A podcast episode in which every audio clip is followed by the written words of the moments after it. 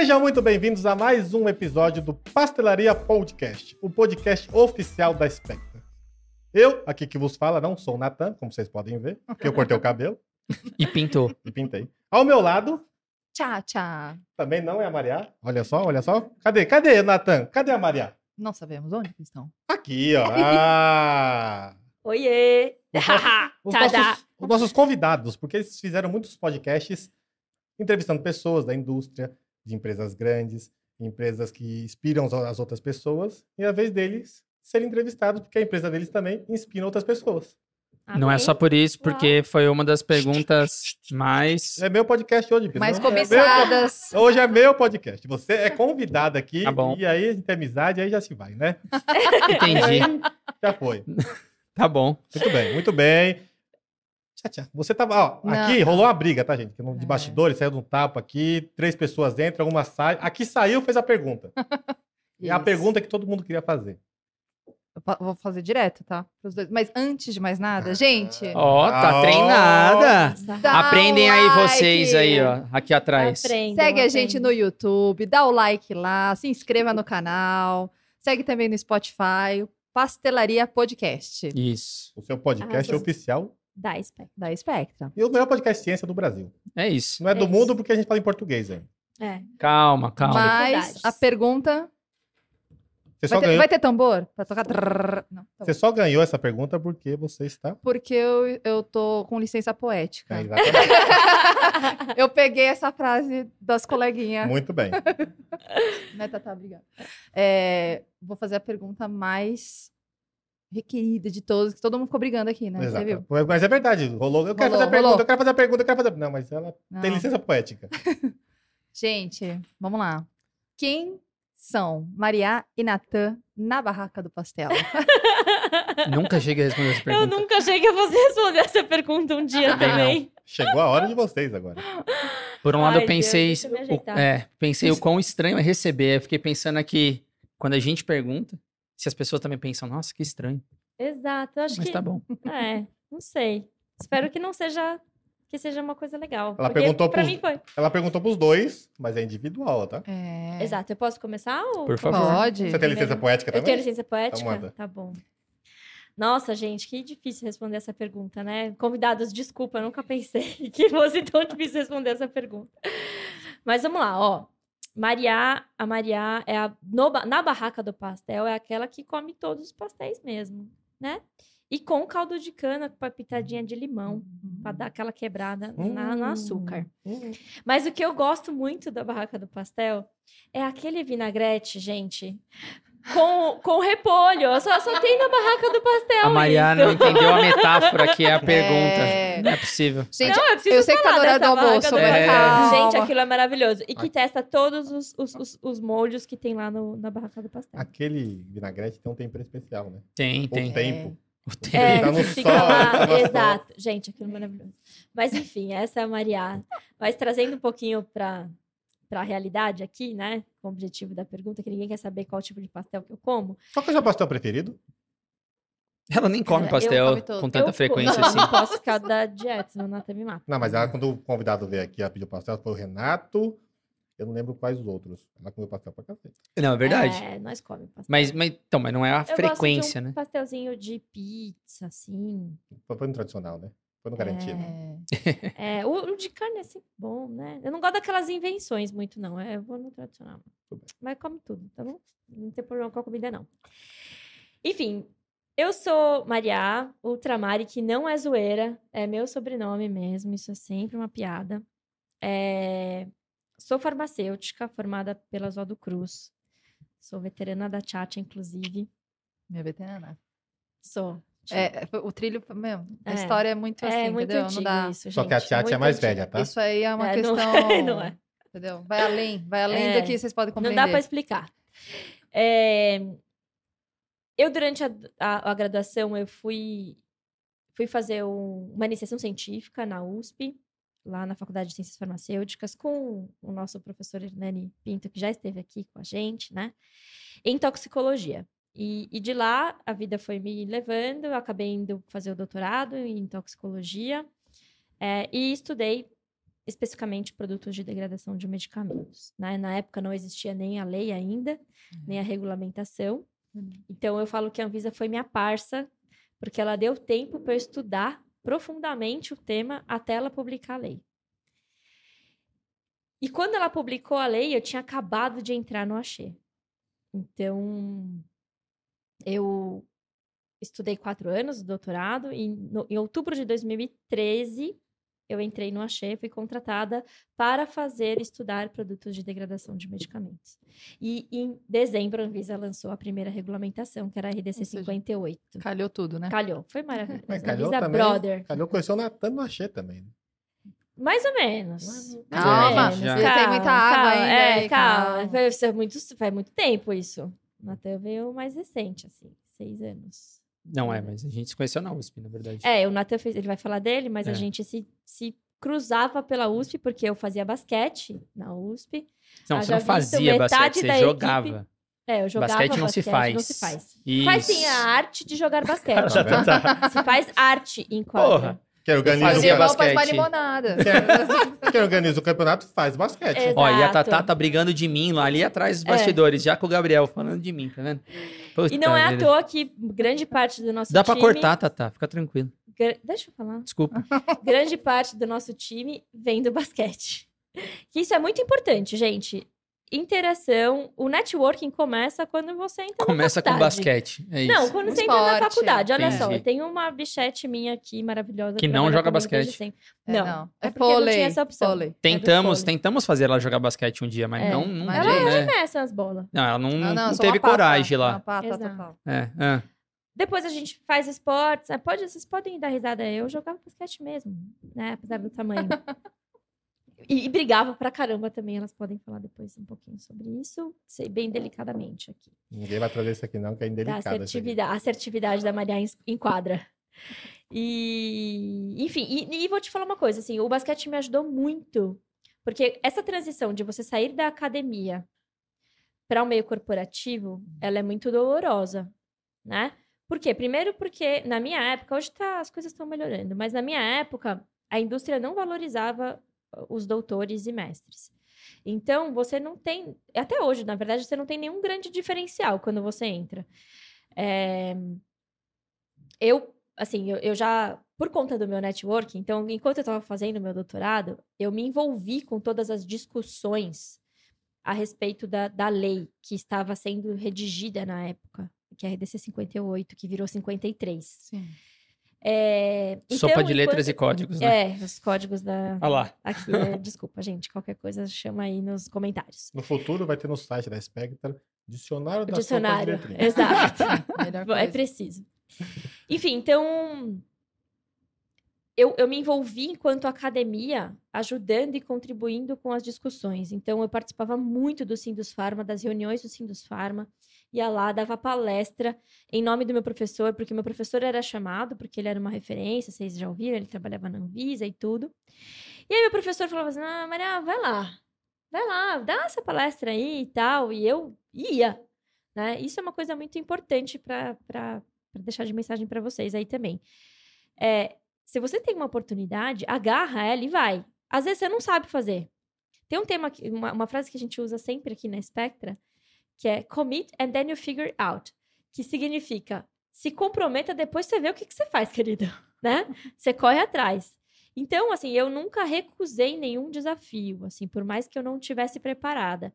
É, a gente vai dá um jeito e, e- e isso me fez ter contato com muitas pessoas. Então, quando eu comecei a me expor para a indústria farmacêutica, muitas pessoas já me conheciam.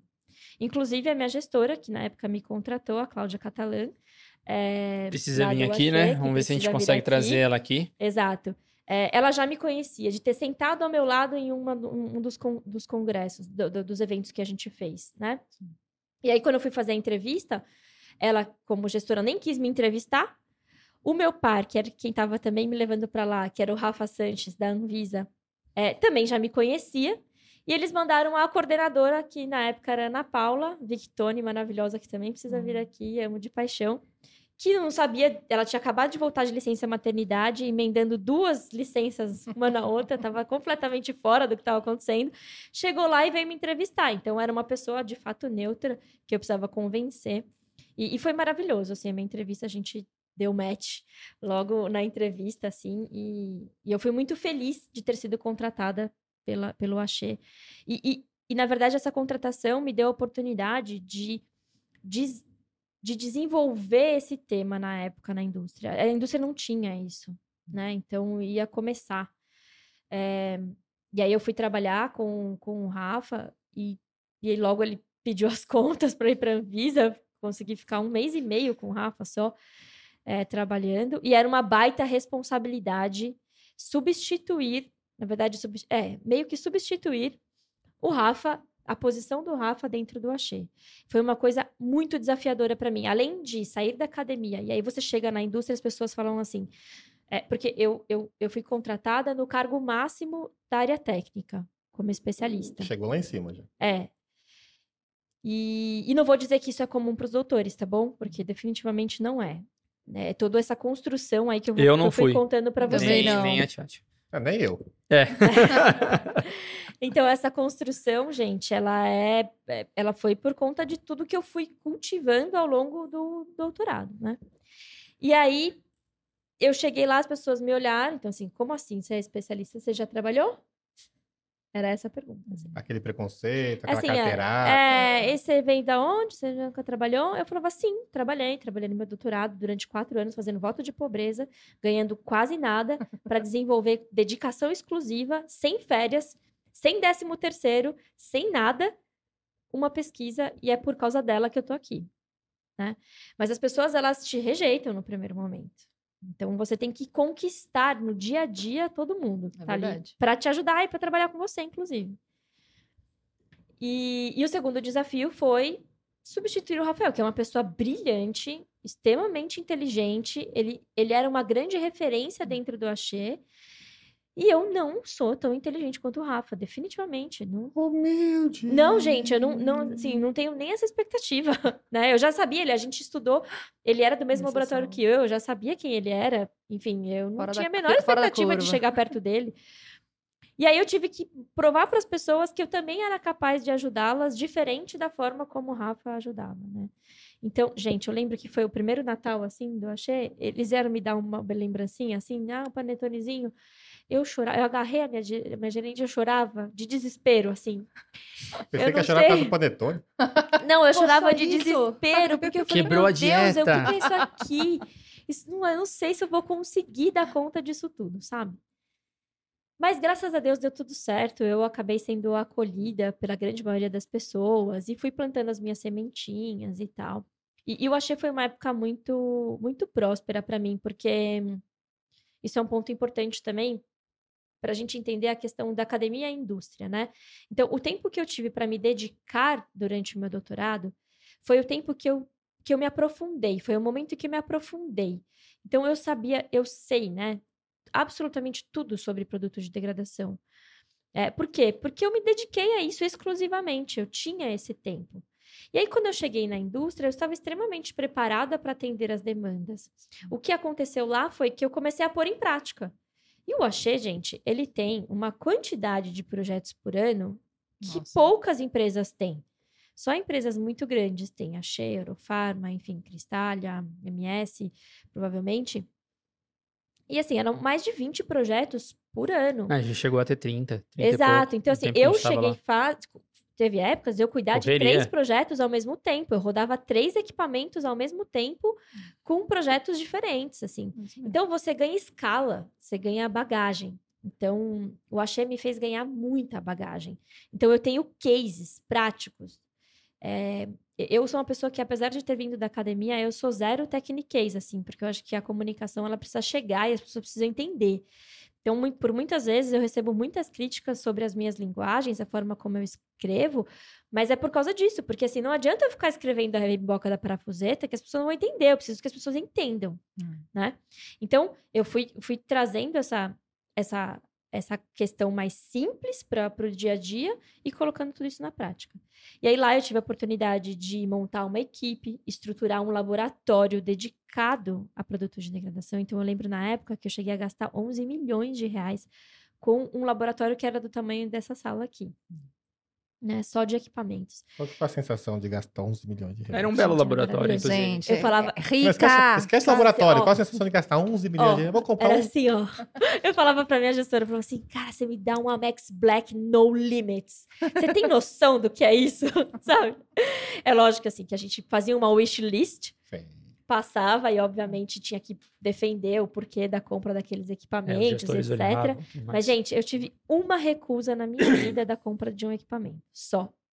11 milhões resto com gosto, né? Foram 11 milhões com gosto, assim. E, e, e para dar uma estrutura que hoje o Axé utiliza com bastante. Já recuperou esse valor, né? Espero Hum. que sim, espero que sim. Com certeza. É, espero que com sim. eles usam menos do que eu gostaria, mas porque talvez eu estivesse pensando em coisas mais mais para frente, assim.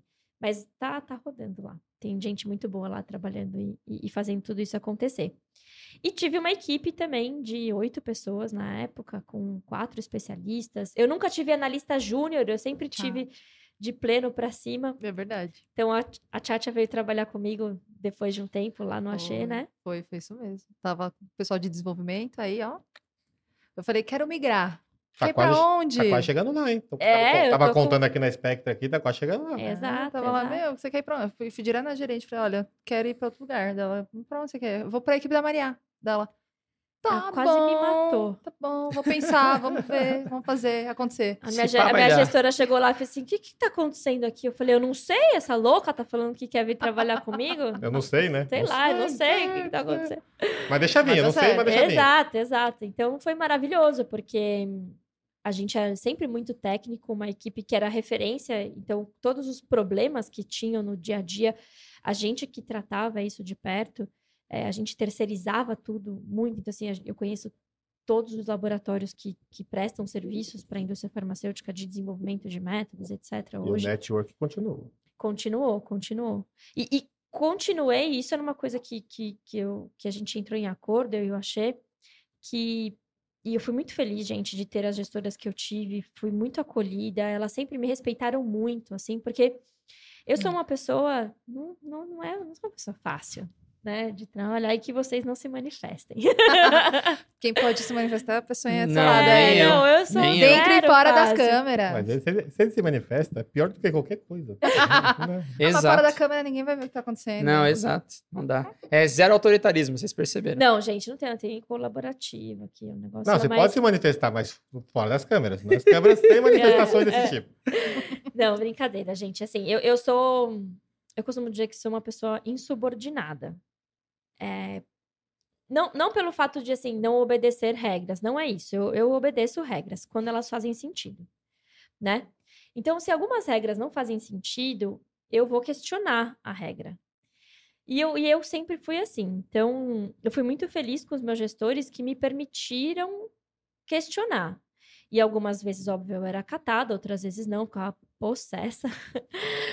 Mas ia para casa, tomava banho, chorava no chuveiro e voltava, né? É assim que funciona. A vida é, não é fácil. E aí, consegui muitas coisas no Axi, né? Então, é, eu ia... E esses acordos que eu fui fazendo, as minhas gestoras sabiam que eu não poderia ficar presa 100%. Então, elas me permitiram participar de muitos eventos, inclusive eventos internacionais. Eu viajava de duas a três vezes por ano, assim, pelo Axé. E além de né, re- e via- viajar para resolver problemas né, em parceiros, etc. Então, Índia, Coreia, eh, foi uma doideira, assim, a gente sair viajando aí, e fora os congressos, Alemanha. Gastou muito mais que É. aqueles 11 milhões lá no cartão, né? Não, pô, nem chegou perto Provavelmente. disso. Tinha o nome não. dela lá. Não, não. Gastou muito mais 11 milhões, foi Exclusiva. só... um- Não, teve uma época que, apesar de eu não ser elegível, a secretária mandou fazer um cartão pra mim. Aí, porque ó. eu ia viajar tanto e eles me davam bolos de dinheiro e eu falava, gente, dá licença, assim, eu não vou ficar carregando esse monte É, de dinheiro explica aqui. isso. Eles davam bolos de dinheiro pra ela viajar. Pra eu pagar tudo, porque tinha que pagar hotel, tinha que pagar. Que, que a Comida, empresa custeia a viagem, né? As despesas. distância e tudo vai. É, e aí me davam dólares assim na mão, parecendo enfiar na, na, Na na cueca. cueca. né? Na meia, era um negócio bem desconfortável. Imagina se eu perdesse, eu ia ter que devolver tudo aquilo pro Axê, com a prestação de contas. Então, acabou que eles fizeram. Então, eu fui quebrando algumas regras, é, mas por conta da, da necessidade mesmo, não era pelo. pelo pelo Insubordinação. é, pela insubordinação, pela rebeldia, não era não, era uma coisa que era uma troca, né? Enfim. Então, tive essa felicidade muito grande. Algumas pessoas já passaram por daqui também, a Nax, Carol, o Diego, a Ari tá comigo, enfim, tem mais algumas pessoas que, que eu tive a oportunidade de trabalhar com. E espero que venham aqui em algum momento também, né? E, e aí, estando lá no Axé depois, eu resolvi, né? Eu percebi que meu ciclo estava se encerrando.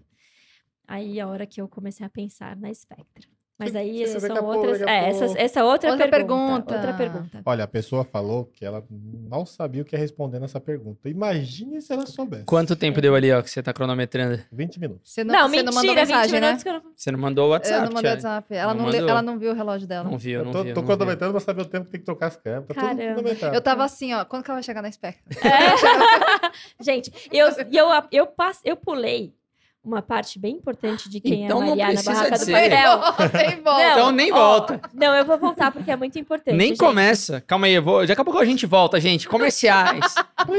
Não, calma. Vai. Eu pulei algumas. Ah, Tem uma parte muito importante ainda da minha formação é, profissional, que é a minha especialização em impurezas. Então, produto de degradação começou, eu falo que abriu a porteira das impurezas, mas com isso eu fui me aprofundando em várias outras, né? Então, hoje a gente fala de impurezas mutagênicas, que tem tudo a ver com a minha parte toxicológica, inclusive, é, com o meu know-how, né, toxicológico. É, tem extraíveis e lixiviáveis, tem impurezas elementares, tem Nitrosaminas. impurezas de síntese, as nitrosaminas que entram dentro das mutagênicas. Então, hoje, é, uma- a minha construção de carreira faz com que a Spectra consiga atender a todas essas áreas, né? Outro ponto muito importante de quem é Mariana Barraca do Pastel, que obviamente tem a ver com tudo isso, é minha família, gente. Então, assim, eu... Bem pequena, tá? É, eu coisa venho de pequena. uma Pessoas, família. Eu sou nascida e criada em São Paulo, Zona Norte, muita treta, tretíssima Quebrado. quebrada. É, Sou muito feliz por isso, inclusive, que a gente tem um bairro, você anda na rua, você sai saindo fala- falando oi na Zona Norte, é maravilhoso. E, e a minha família é uma, é, uma, é uma parte muito importante de quem eu sou e de onde eu estou, porque foram eles que me deram toda a estrutura e a base para que eu pudesse encarar todos esses desafios, né? Então, eu, eu venho de uma família muito grande. Então, eu, meu meu pai e minha mãe, nós somos em quatro irmãos, né? Na verdade, eu tenho três irmãos homens, eu sou a mais velha. E eu sou a, mais, a neta mais velha de nove netos. E minha avó teve seis filhos. Então, a gente vive junto.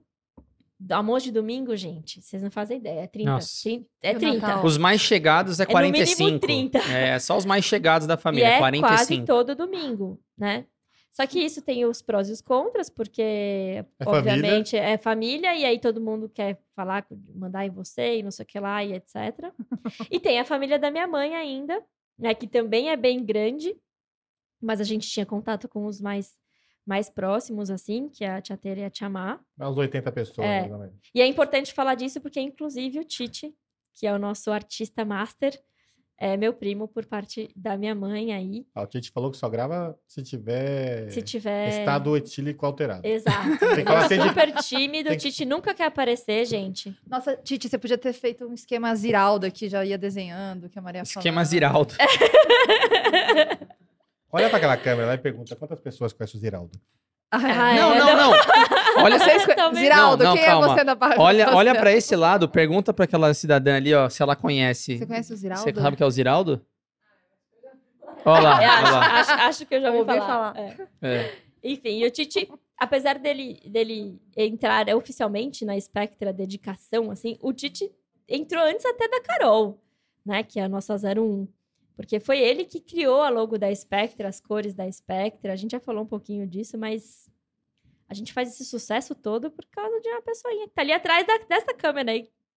É, Então ele é o também. 00, você é o concurso, É. tá lá em cima. Você é onipresente é, é não, eu sou- que. Não, é o do, é, se que criou, zero. onisciente presente. É Doidona, o é. 00 e a Carol 01. Exato. Então o Tite tem essa participação também.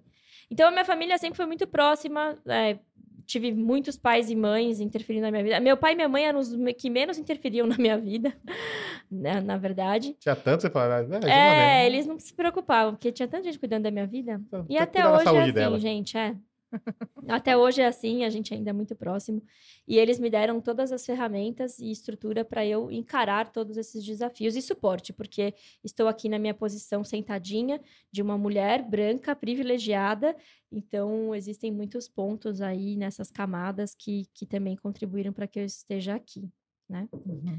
Então, ah, acho que é isso. Ufa, ufa. Ó, deu, pra, Uau. deu pra comer um pastel especial, um pastel de queijo, um, Um caldo de palmito. cana. Esperar Você a xepa da feira. Você pôs a vinagrete, hein? Vinagrete, aquele, aquele vinagregue. Vinagreg, tem um Greg. vinagreg aqui. pô. Ele vem, daqui a pouco ele chega. É. E aquele molho, aquele, aquele, aquela, aquele ketchup água.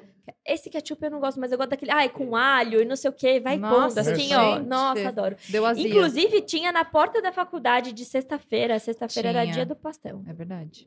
O Era senhor, na pastelaria. Você não come pastel que você é fit. Não, não, eu como, eu gosto. Por- gosto Res- bastante. Você vai responder aquela coisa curta. Sim, gosto. Sou da, sou da barraca do Não, café. sim, Qual eu sabor gosto, eu gosto. preferido? Simplão, como, como eu sou mesmo. Carne, carne. Não, queijo, que carne. Queijo? Queijo, é. Nossa, a pessoa mulher que tá sabendo bem. Não, eu como. É que o fato é, eu É tá como de carne de também, óbvio. É, Eu como de carne também, mas eu gosto mais de queijo e eu não gosto muito da- das frescuras também, não. Então, é, o Natan na Barraca do Pastel, eu acho que é essa pessoa mais simples mesmo. Eu não sou uma pessoa muito frescurenta. é, venho de uma situação super simples, tradicional, não tem nada de diferente. Não tenho família tão grande quanto a dela, então, bem tranquilo, Mas mas. tá na minha agora, Então, então. É, Então você tem Agora agora eu tenho, é Faz verdade. parte. Agora eu Casou, tenho. faz parte. É, eu não eu tinha tenho- uma família tão grande quanto a dela. Exato. Não tinha antes, agora eu tenho uma família grande. E aí, tá curtindo esse episódio sobre a história da Spectra, sobre a nossa história? Quer saber um pouquinho mais quem sou eu na Barraca do Pastel? Calma aí que eu já te conto. Mas antes, eu não poderia deixar de te convidar para um evento incrível que vai acontecer agora nos dias 8, 9 e 10 de janeiro de 2023. Um evento 100% gratuito sobre cromatografia ministrado pelos nossos grandes parceiros Cromatografando. Eu tenho certeza e eu não tenho dúvida que cromatografia foi um dos pilares que transformaram as nossas vidas, tanto a minha quanto da Maiá. Então, corre lá, não fique de fora. A gente vai deixar o link aqui na descrição do vídeo e um QR Code durante o episódio para vocês conferirem tudo sobre o curso, sobre como vai ser. É um curso 100% gratuito, com certificado, então vale super a pena vocês participarem e aproveitem Ano novo, vida nova, muito conhecimento, muita informação. E eu tenho certeza que esse tipo de estudo pode transformar a vida profissional de vocês. Então corre lá, não se esqueça, depois volta aqui e avisa a gente se você gostou ou não. É, mas eu sou farmacêutico também, é, formado, for- formado pe- em Santos, assim como o Gabriel, que também está aqui, veio da mesma faculdade que eu, só para vocês verem como é o que a Malha falou, acaba que todo mundo vem meio que do mesmo lugar, é, networking, conexão. Fiz meu doutorado em Química Medicinal na USP, sob a orientação da professora Elizabeth Igni Ferreira, que esteve aqui com a gente no, no episódio podcast. Tive a oportunidade de ir para fora do país, trabalhar com, com química medicinal, desenvolvendo medicamentos para tuberculose. Então, ali foi, acho que, é, isso aí mesmo.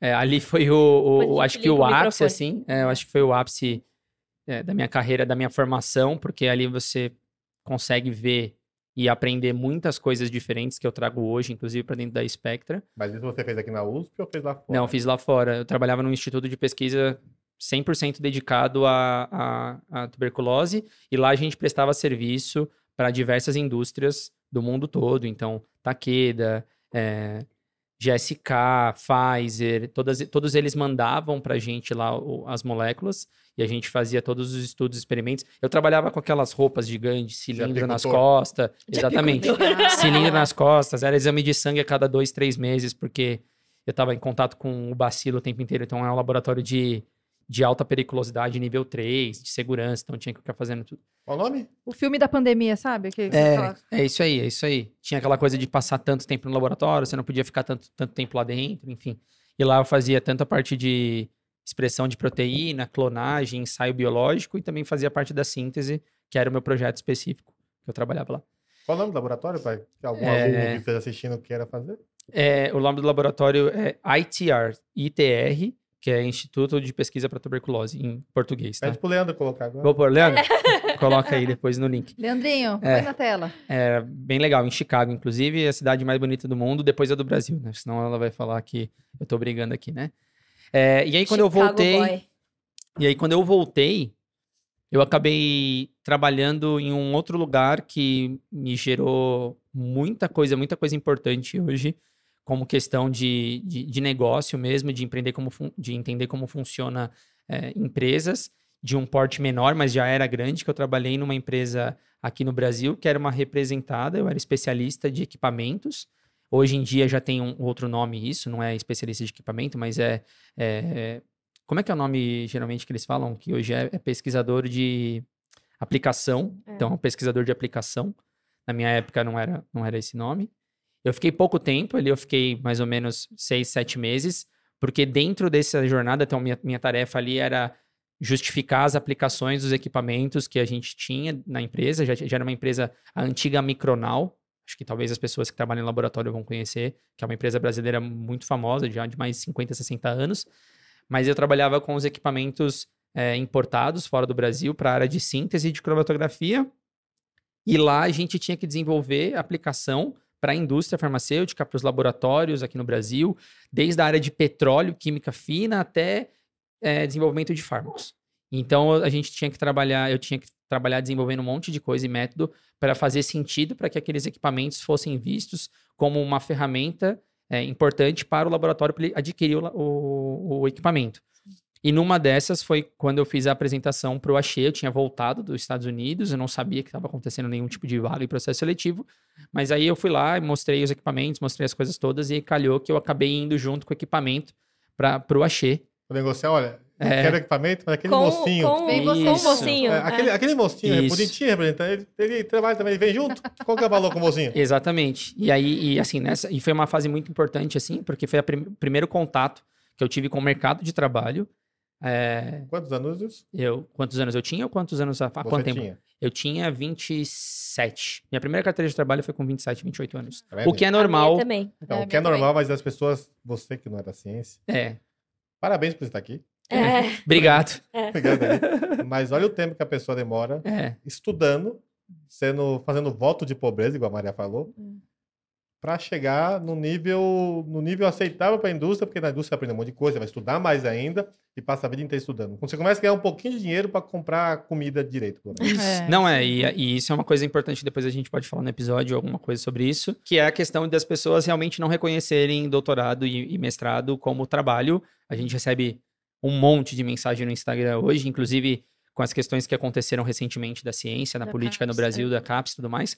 A gente recebeu uma série de, de, de comentários no, no, no direct falando sobre isso, falando, contando a- as versões das pessoas que hoje trabalham, inclusive sem bolsa. Então, assim, a gente, puta, já passou por isso também. Eu, eu, no meu, por sorte, assim, né? Por sorte, o, final da minha, do meu trajeto, da minha, da minha volta pro, dos Estados Unidos para o Brasil, foi quando justamente começaram a cortar as bolsas do programa da an- antiga do Ciências Sem Fronteiras. Então, eu tive Ah. amigos meus que estavam lá no mesmo lugar que eu, que ficaram três meses sem receber. Então, é isso, é uma coisa que a gente passa, infelizmente, no, no- no Brasil, que é totalmente diferente nos Estados Unidos. e Eu não estou dizendo aqui é, se é melhor ou pior, mas lá é, é- é um pouquinho diferente. Também não estou falando que eles reconhecem como trabalho, mas é, tem uma outra cultura sobre o que é fazer o mestrado e doutorado. Então. Enfim, mas foi, uma, foi muito importante para mim aquilo ali, porque eu rodei o Brasil inteiro, conhecia muito laboratório, então eu era o único responsável para a parte de síntese e de cromatografia. Então, eu, um dia eu estava em Manaus, no outro dia eu estava em Santa Catarina, no outro dia eu estava em Goiás, no outro dia eu estava aqui em São Paulo, Campinas. Então, assim, eu conheci muito professor, E muita foi gente. parar em Guarulhos, né? E aí eu fui parar em Guarulhos. é, e ali eu acho que eu cheguei numa- no ápice da minha carreira profissional, assim, no sentido quando eu saí do, da USP, porque eu caí para fazer o que eu tinha estudado para fazer, Sim. que era o ápice da minha jornada de felicidade, porque eu imaginava quando eu me formei que eu queria ser pesquisador, eu queria ser cientista, na verdade, era isso que eu sempre quis, e eu queria desenvolver medicamentos dentro de um laboratório. E aí no Brasil, para você fazer isso, você tem que ser professor. E óbvio que eu gostava de dar aula também, mas eu sempre quis ser cientista, eu não necessariamente Você que não queria, queria passar pelo ser processo. professor, é, não queria ser o professor. Até a professora Beth veio aqui, a gente até comentou sobre isso, sobre a questão um pouquinho de como é a questão do ensino, você ser pesquisador e, e- e trabalhar com ensino. E aí eu acabei, por sorte, tendo essa visão de que, tipo, nossa, é possível ser pesquisador dentro da indústria, trabalhar com aquilo que eu queria, que é um outro problema, porque no nosso país, química medicinal e desenvolvimento de novos fármacos não é algo que é muito, muito visado, né? Então, assim, a gente não tem grande incentivo sobre isso. Não tinha. Olhando 10 anos atrás, era praticamente zero. Hoje já evoluiu relativamente bastante, mas a gente ainda está longe do que a gente deveria ser. E aí eu falei, nossa, consegui. Aí eu não, consigo, não preciso necessariamente ser professor, eu vou continuar fazendo pesquisa e para uma indústria onde, na época, lá em 2015, considerando que era um uma, questão, uma época que o PIB estava diminuindo bastante, foi o final ali da era Dilma, é, antes do impeachment ali mais ou menos, e aí a indústria farmacêutica tinha dinheiro. Então, para mim, era assim, Venci na vida. é, né? foi o ápice da cadeia alimentar, O do que jovem, eu poderia... jovem fala, é o Dream do Dream. Dream do Dream. O jovem fala, é o não Dream do Dream. época. Não é da minha época isso também não, mas Não, enfim, é o Dream do nossa, Dream. Não compreendo. E aí eu tive a antigo também. felicidade de entrar no grupo do, do Axê, com grandes, grandes profissionais lá, para realmente começar o laboratório do zero e botar o laboratório de pé. Eu tive a felicidade de estruturar desde o início, até porque eu tinha esse know-how dos equipamentos, então foi muito. Quanto você gastou? Ah, eu não, eu sei parcialmente, né, do que quanto eu gastei, assim. Ah, mas acho que foram uns 3, 4 milhões. Acho que foi por aí. Maria é Tá boa. Maria É, boa. não, é. Mas depois isso expandiu. A gente vem era comigo. pequenininho, mas era muito bom. É, E aí eu tive essa, essa felicidade de começar desde o começo com um grande grupo de pessoas bem bacanas, que era o Cristiano Guimarães, que era o nosso diretor na época, o Atlas e a Alessandra, que eram os gerentes e coordenadores, e tinha uma equipe bem legal lá dentro do Vai Axê. vir todo mundo aqui. É, a gente tá tentando ah, fechar as agendas aí para falar sobre isso.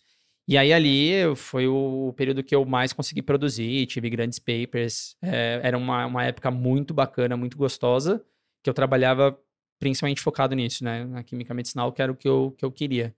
E aí, assim como a Maria falou, chegou um certo momento que o ciclo começou a se fechar, as coisas começaram a mudar.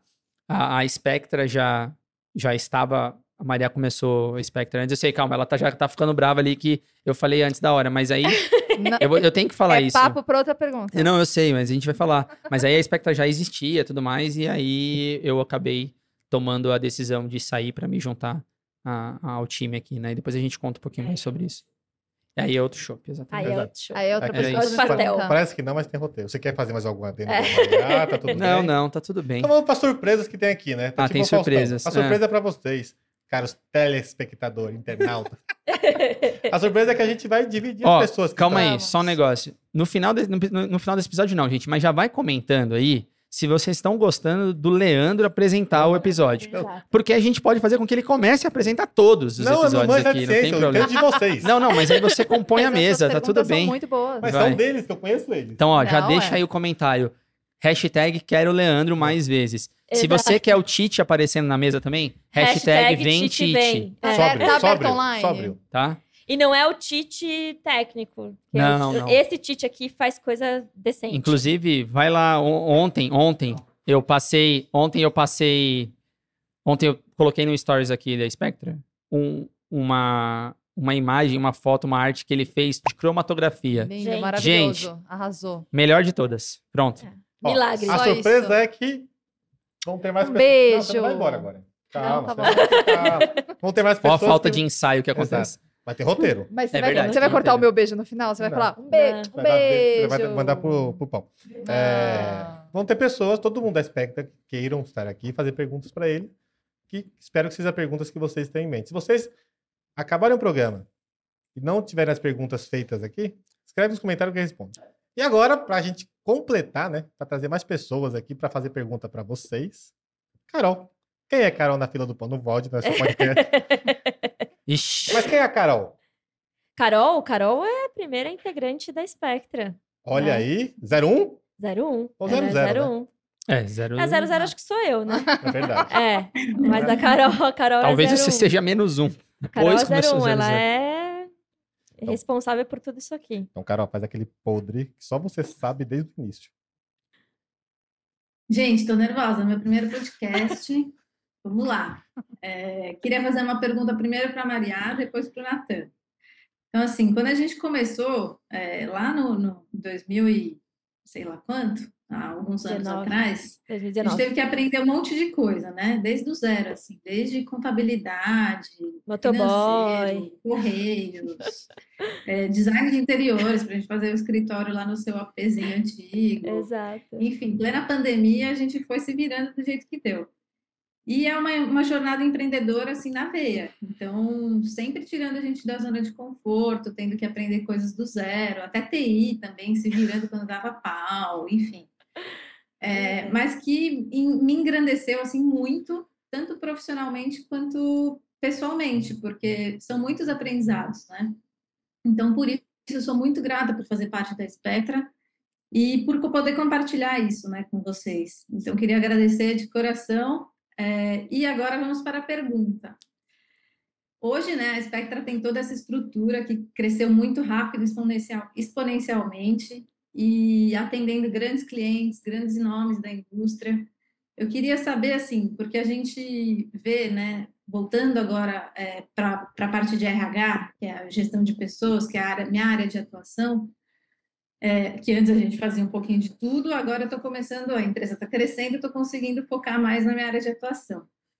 Eu vejo, assim, né, sempre foi assim, muitos homens, os números são exorbitantes de homens, principalmente é, nos cargos de liderança, nos cargos na equipe, né? E a Spectra sempre conseguiu balancear muito esse número, assim. E eu sinto tremendo orgulho da gente conseguir equilibrar é, esse número, porque sei o quanto que é difícil, né? A, a mulherada tá dentro, inserida, e equilibrando essa diversidade dentro do, do mercado. Então, eu queria primeiro saber é, o que que você sente, né? O que que representa isso para você é, dentro da Spectra e poder ter essa noção, né, de que você conseguiu construir isso, vocês, né? Você, Natan, todo mundo, toda a equipe o que, que representa isso para você? E depois eu quero perguntar para o Natan também uma coisa parecida com isso. Nossa, Carol, essa pergunta maravilhosa, né? Porque faz muito sentido. Bom, primeiro queria te agradecer super, né? Porque você é parte fundamental da Spectra. A Spectra não existiria, muito disso não aconteceria se de fato não fosse você. É, Carol, gente, comprou meu sonho aqui, a minha loucura é, logo no começo, a gente tinha seis, eu tinha seis meses de Spectra quando ela se juntou. Então ela estava em Bali é, quando a gente se falou. Eu estava nos Estados Unidos num evento, num treinamento da Free Think lá do ACEP. E eu tive um insight, acabei, acabei ligando para eles assim, e a gente e fiz essa proposta para ela vir encarar essa parte comigo, cuidar da parte administrativa que toma muito tempo para que eu pudesse focar na parte técnica, né? E assim a Carol chegou, foi maravilhoso e está com a gente até hoje, assim, estruturando tudo, hoje dedicada, como ela disse, aí a parte de, de RH, né? Porque afinal de contas hoje a gente tem gente para cuidar. Na época era só, eram só nós duas mesmo. E, e, apesar da nossa profissão ser majoritariamente feminina, né, e, e você, e a gente vê tudo isso é, em vários níveis da carreira do farmacêutico, especialmente dentro da indústria farmacêutica, é uma grande quantidade de mulheres, né? Só que conforme a gente vai subindo na, na, na gestão aí, para cargos de gestão, gerências e de, diretorias, e principalmente presidência, a gente vê cada vez menos mulher, né? Então parece que as mulheres vão ficando no caminho e os homens, com todos os seus privilégios, sobem é, e a gente não tem chance, né, de, de competir igualitariamente. Por N motivos, né? Que a gente, inclusive, já discutiu aqui nesse, nessa, nessa mesa. Então, acho que sim, é um desafio. É, me sinto muito orgulhosa né, de, de nós termos aí é, encabeçado a Spectra, duas mulheres, né? É, tocando tudo isso. Mas tem uma coisa que, que eu acho que meus pais me ensinaram, minha família sempre me ensinou, assim, que é vai, sabe? Então, nesse sentido, eu acho que é uma questão de sobrevivência até para as mulheres é, não ficar muito olhando para o lado e se apegando a coisas que a gente sofre ao longo da nossa vida e nosso, da nossa trajetória, né? Então, assim, assédios, isso é, um, é uma coisa que, infelizmente, tomara que nas próximas gerações não seja, mas na, na minha geração é, é uma coisa muito comum. Então, a gente aprende a, a passar por cima disso. Você acaba que não ouve isso, né? E você não se deixa abalar por por aquilo que dizem de você, ou que pensam de você, ou que te dizem diretamente, né? Então, eu, eu costumo brincar aqui na Spectra que eu sou meio rolo compressor, assim, eu foco numa coisa e vou, e obviamente sem atropelar ninguém, claro, sempre respeitando todo mundo que está ao caminho, mas se alguém eventualmente faltar com respeito ou não acreditar naquilo que eu acredito, é, tanto faz, né? eu acho que foi que é muito isso que me traz até aqui, que me trouxe até aqui. Né? Então, e, e espero e, e, incentivo muito essa discussão aqui na Spectra, nas nossas mesas e debates. Então, é, muitas mulheres já passaram por aqui, como vocês podem ver nos nossos vídeos no, no podcast, e, e eventualmente esse assunto vem à tona, né? Então, um dos últimos podcasts que a gente lançou com a professora Elizabeth Igni, ela falou sobre isso, né? Então, a gente sempre, a gente precisa falar sobre isso. A gente precisa colocar na mesa, porque a gente, essa tendência da gente não escutar o que está sendo dito, é, hoje em dia a gente já tem ferramentas para conseguir lidar com isso, né? Então a gente precisa saber o que está sendo dito para saber como tratar. E, e seguiremos aqui na Spectra, certamente tratando desse assunto muito de perto, com muito carinho e, e, trazendo cada vez mais mulheres fortes e extremamente competentes e incentivando mulheres que não aqui, fora, nos seus ambientes de trabalho, para que façam aquilo que elas desejam e acreditam, né? independente do que, do que o caminho e, ou pessoas coloquem aí no, como, como obstáculo, certo? Acho que mais ou menos isso. olha aí, olha ele aí. Ah, tá agora aí? bombou, agora bombou. Oh, gente, coisa mais. Ei, Vai. Alito! Vai tudo- vai- family. Ai, gente, maravilhoso. Olha a carinha dele. Vai Oi, tudo meu pro ar isso aí, eu vou cortar nada. Pra lá, Maria. Oi, meu bebezinho. Pra cá, ó. Ah, Pra cá. É que ela quer ver o bebê, ela quer ver o Ai, bebê. Daqui a pouco a titia tá aí. É, Olha isso. Ó, aqui, ó, é o ó. meu pai. gatinho da tia. Ele sussurrou pra mãe dele a pergunta pro Natan. Faz a pergunta. Manda a pergunta, Carol. Natan, o, o Iago quer perguntar para você, é, porque ele sabe, né, que é desafiador trabalhar com esse monte de mulherada. né? Não, imagina. É, é, não é Tranquilo, fácil. é tranquilo. Impressão. Então, ele queria perguntar para você como que é, quais são os maiores desafios e como que é, como que você se sente? Eu sei que é uma equipe muito integrada, é muito gostoso, é muito leve, né? Então, eu queria saber como que você se sente fazendo parte dessa turma, é, né, filho? Você É, tá- Não, é isso falou, aí. Ele falou, ele falou. Como que você se sente fazendo parte dessa turma de mulheres aí, falando no seu ouvido o dia inteiro, porque Nossa. eu sei que Que é falam, muito né? Papo, é um papo É. gostoso. é, E o que, que você, você dá de dica, assim, né, para quem está começando, que você faz, né, você estuda bastante a parte de empreendedorismo, todo esse assunto, né, de inovação e tal. O que, que você dá de dica para quem está começando, quem está começando a empreender, assim, quais desafios são os mais é, top five, assim, de desafios para quem está começando? Eu não vejo dificuldade, apesar de que muita gente questiona e fala sobre trabalhar com mulheres e tudo mais.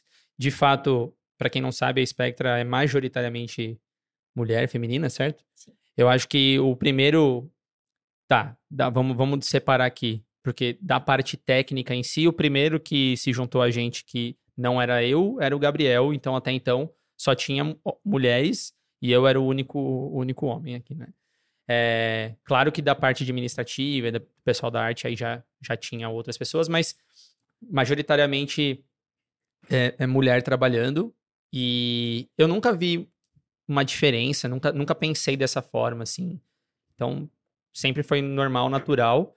É, fazendo brincadeiras aqui no sentido, de- é óbvio que a gente conversa bastante, a gente fala bastante, eu falo bastante, inclusive com elas, né? Vocês concordam lá, estão rindo Oh, aqui. yes. É, e aí vem o Gabriel, que é mais é fofoca do que eu, É. é mais atualizado com, assim, Sabe sobre subcelebridades, Pantanal? Pantanal Não e que tal. mulher seja fofoqueira, né? Não é Não, isso. ixi, então assim, o cara sabe é. Masterchef, BBB, futebol. É inserido, é inserido. É, da Globo. Então, é, eu acho que pra gente não tem muita diferença. É, para mim, principalmente, não tem.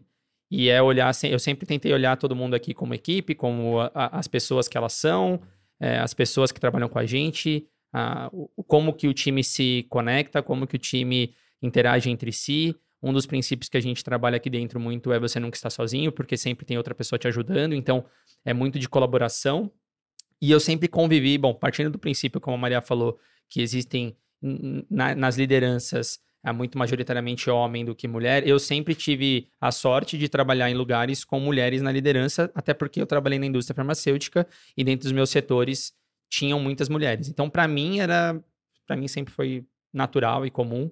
É, e eu acho que a gente tem pessoas muito fortes aqui dentro também. Então, é, isso é bom. Isso baliza bastante a nossa realidade e tenta furar algumas bolhas de que acho que todo mundo vive e, enfim. E é isso que a gente tenta conectar, né? A gente tenta trazer as pessoas e trazer é, pessoas capacitadas, independente do resto. Então, é isso que a gente tenta fazer. E, e em relação ao Ah, deixa empreendedorismo, eu só fazer um, um Faz. breve comentário sobre isso. faz. É, o Natan também é uma alma feminina, gente. Ah lá, Então, pronto. Acho que isso, É isso, pode ser. Acho que isso talvez contribua um pouco para Toma a facilidade dele em lidar com as mulheres, porque ele, ele é muito mais sensível nesse aspecto do que eu mesma. Eu, Verdade. a mulherada aqui, eu não acho não é o momento de vocês falarem sobre isso, mas eu sou mais dura. Eu sou um pouco Assertiva. mais dura. Assertiva. Assertiva. assertiva, como É. me nomeavam no meio corporativo. Mas o Natan, ele é bem mais sensível, assim. É, Mas, mas eu acho que no final, óbvio, né? A gente faz brincadeira, tem as coisas que a gente brinca aqui e tal. Muita falação, tem todo mundo, mas isso faz parte também do ambiente, né? Da gente se Sim. encontrar e, e dar essa risada e tal. E então, eu nunca vi diferença, como eu não vejo diferença em, em- em questões nenhuma quando a gente avalia pessoas pra vir Sim. cá e tudo mais. Faz parte do, do, do processo, né? E aí, em relação ao empreendedorismo, como a Carol falou, e talvez a Carol também tenha acompanhado, talvez por uma outra perspectiva, mas ela também acompanhou com a Maria, com a Maria muito mais do que eu acompanhei. E, e- porque eu não estava aqui desde o início do, né, como vocês provavelmente já ouviram aqui no episódio. É, eu acho que a principal dica, bom, eu não, eu já falei isso em outros lugares, em outras lives, eu não era, não, não era o cara, eu não romantizo o empreendedorismo, eu não era a pessoa que eu pensava em empreender, eu nunca fui a pessoa que desde que eu cresci eu falei, nossa, eu quero ter alguma coisa. Não, não aconteceu, mas eu venho de, de uma família de comerciantes humildes, assim como a Maria também vem de é, empreendedores, então é, era muito simples, muito comum pra gente também. Não, não tô tratando aqui com uma naturalidade porque era o que era pra mim. É, mas hoje, do lado de cá, o que eu vejo, o que eu percebo é que existe resiliência. Assim, esse acho que é a principal, é a principal característica que uma pessoa que quer empreender no Brasil tem que fazer. E uma coisa eu quero deixar claro é: você sai da indústria para ser consultor, você sai da indústria para é, para ser você SA ali e tudo mais, e aí você cria o desafio de ser uma empresa. Quando você cria o desafio de ser uma empresa, de envolver núcleos, de crescer, de é, interagir com várias pessoas, é, passa a ser uma cama tantas camadas de complexidade envolvida na, na questão que aí é totalmente diferente. Então, tem a resiliência por si só, resiliência por você ter que desenvolver o seu negócio, de conseguir eh, lidar com incertezas, lidar com dúvidas, lidar com potencial, lidar com captação de cliente e tudo mais. Mas quando você passa a montar a empresa e estruturar, você tem que pensar em outras camadas de sucesso, que é pessoas, que são pessoas, que eh, como fazer com que a engrenagem rode perfeitamente para que tudo dê certo, para que você consiga atender melhor, para como fazer crescimento, para como fazer perenidade, como fazer. Então, assim, é muita coisa e para tudo isso no nosso país. é, tirando a parte política, não estou falando de. de não enviesando para a parte política aqui do, no contexto, é muita resiliência que você precisa para acordar todo dia, criar novos, novos projetos, criar novas ideias, colocar em prática buscar a perfeição na execução e tudo mais. Então, assim, acho que tudo começa por resiliência e por uma estratégia bem feita, né? Acho que Exato, é exato. isso. Acho que esse é, esse é um dos maiores desafios, assim, É. né? Quando você começa. E, e- e fica. É, não, exato. E ninguém É, monta uma empresa para acabar daqui três Exato, dias, né? Então, eu acho que resiliência é, é a principal. E claro, aí depois a gente pode falar de coisas estratégicas, do que procurar, como se estruturar, aprender contabilidade, aprender negócios e nananã, mas acho que no- as duas coisas são para quem migra para a área do empreendedorismo que pensa no sentido de ter uma empresa de fato, porque você só, você só tem uma empresa quando você funciona sem você. Se você não tem essa se você sai do seu processo e ela não funciona, você não tem uma empresa, você tem uma eu presa. Então, a partir do momento que você sai do processo operacional e ela roda, então você tem uma empresa, para você desenvolver isso, você precisa de duas coisas, no meu ponto de vista, que são as principais. Primeiro, a resiliência e depois, pessoas. Então, é isso que você vai ter que, que, que aprender. Isso é muito legal que você falou, Natan, porque é, É muito lógico, é legal. diferente. E Bota palmas, humildade. bota palmas pra Humildade. mim. E não, eu não, eu- não humildade, coloquei humildade nas, humildade. pergu- nas, nas coisas. É. É, Brincadeira, gente, brincadeira. Porque, assim, existe, existe uma diferença muito grande em você ser um consultor e você ter uma empresa de consultoria, não é? Então, é, você ser um consultor depende só de você, você não precisa ter ninguém trabalhando com você, você tem ali a sua limitação, a sua capacidade operacional e etc. E tá tudo bem, é uma forma de você é, ser independente e prestar serviços e etc. Né? Só que isso em nada tem a ver com ser uma empresa de consultoria, em que você tem uma equipe, você tem uma estratégia, e que o Nathan disse que é, a empresa precisa rodar sem você estar lá operacionalmente. né? Então, é, é importante deixar clara essa, essa diferença aí do que, do, que a, empre- do que a Spectra é hoje e, De quando começou, e de né? quando começou até, né? Exato. É, não é Carol, lá, não. nossa cu, né? É, super obrigada, muito obrigada mesmo pela participação. A gente ficou mais feliz ainda com a presença desse nosso mascotinho maravilhoso. E, Coisa o Natan tem que e providenciar um obrigada. body. Daqui a pouco a gente tá aí. É, a gente vai ter que fazer um curtir, body é. Spectra pra, pra ele. É, pro Carol, não Iaguinho. vai ter jeito, mas Ah, obrigado. Vamos, daqui a pouco vocês estão aqui juntinhos. Combinado, combinado. Valeu, Carol. Obrigado pela Obrigada, participação, Carol. pelas perguntas. Beijinho Beijo. Beijo, Beijo, beijo, beijo, beijo. Muito bom. Tô adorando todos esses podcasts. Quero que tenha cada vez mais e que cresça cada vez mais com convidados cada vez mais especiais. Amém. Mas tenho certeza que esse vai ser o mais especial de todos. É isso aí, vai bombar. Certamente, já é. Valeu, Beijo Carol. Beijo, beijo, beijo, Tchau. beijo. Daqui a pouco estamos juntos. Ela mandou beijo Tá pra todos vocês. Beijo, beijo. Beijão. Tchau. Muito bem, a Carol passou aqui. Tia já brilhou com a pergunta que durou o episódio inteiro. Sim. E agora saiu no tapa ali outras pessoas e uma saiu vitoriosa. Vem aqui, Taliana. Vem. A nossa mais nova farmacêutica da Spectra, Exato. uma salva de palmas pra ela que tá vindo aqui, se formou agora. Foi, foi, foi promovida de estagiária farmacêutica agora, né? Aqui. Então- Exato, agora ela tem diploma. É, e ela é chique, ela, ela Ela tem viaja. diploma, dupla Cidadania, cidadania. exato. Viaja, é a maior viajante da Spectra e toma água na água da caixinha. É Meu, verdade. isso Meu irmão, quem que toma É a água na água da mais caixinha? rica que eu Mas- conheço. Mas é Vamos verdade. levantar a mão aqui. Quem toma água na água da caixinha? Zero. Zero. Só, Só quando a gente vai nos Não, clientes. gente, Ah, eu tomo água de coco na isso. caixinha, vai? Não, não, nunca tomei água não na caixinha. custou 15 reais. A gente tomou Não, é. água, a gente tomou água na latinha. Ah, na latinha. não tomou na água em eu nunca caixinha. tomei. Pra quem não Na Na conhece, latinha eu nunca tomei, ó. pra quem não conhece, Carol, pesquisadora da Spectra, que se formou ontem. E ainda Ex-estagiária. e foi homenageada pelo CRF, ganhou um prêmio lá, inclusive. Parabéns, Parabéns pela Carol. formatura. Obrigada. E Parabéns para nós por ter escolhido ela É, perfeitamente. perfeita. Vocês não acham? Deixa o Perfeitamente. parabéns é pra ela. Também. Pra ela. É verdade, Maravilhosa. verdade. Obrigada. Nossa ex-estagiária. É. Olha aí. É. Da promoção eu coloquei lá no negócio estagiário do episódio passado, eu podia ter deixado. É, é. Ao vivo. Ao Ao vivo. vivo, ao vivo em cores. Exato. Está efervescente aqui. A Carol, nessa aqui não é a Carol 01, a Carol 01 vocês já viram. A Vamos gente gosta de caróis. pra... Agora, a próxima, Carol. Tem mais Carol aí. É verdade. Tem mais uma, inclusive. Com K. Ixi, a Maria olhou assim. Pô. Carol com K. É, Carol com K. Mas vamos, daqui a pouco você vai saber. Ah, tá bom. Lembrei. Ops, lembrei. É. A gente perguntou da vida deles, do pastelzinho deles da barraquinha, mas vamos, vocês querem saber como é que a Spectra surgiu? Como é que foi? Como é que saiu? A Maria falou que saiu do Axê, porque já não, não servia mais o Axê para ela, e ela quer, ela queria fazer algo diferente e surgiu a Spectra como? Ô, só, É você que vai fazer a pergunta? Ela vai fazer é? outra só, coisa. só, uma- Ah, só um, então só um tá. comentário. Espero perguntas que sejam daquelas que vocês nunca fizeram pra gente aqui, porque a gente conversa bastante, hein? Exato. Ó, Bom, já, já tem responsabilidade. spoiler da minha É, pergunta, então. responsabilidade, vai.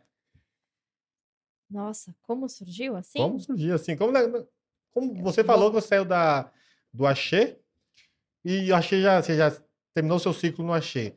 Mas qual que foi a fagulha, o ponto que você falou? Terminou meu ciclo, meu ciclo no Axê, eu vou abrir uma consultoria. Boa. É uma boa pergunta, assim. Eu acho que, como o Nathan disse no, no começo da apresentação dele, eu nunca imaginei ser empreendedora, assim. Não, não assim, eu, eu- quando eu fui fazer farmácia, eu pensei em várias coisas e tal, e durante o doutorado eu gostaria, eu queria ir para a indústria.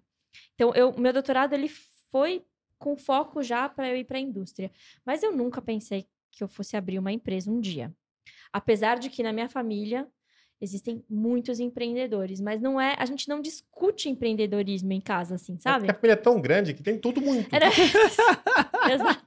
Tem empreendedor. Mas eu não me tem- tenho, eu não tenho memória assim de discutir empreendedor. Ai, como faz para abrir? Meu, nunca. O pensamento, a discussão. É, exato. Então, aí eu, eu tava, não achei lá sendo muito privilegiada, com muito, eu tinha, um- tava tudo bem, não achei, assim, eles cuidavam super bem de mim, da minha, da minha carreira nem tanto, É, mas eu, por que isso? Porque eu sempre falo para vocês que quem cuida da sua carreira é você.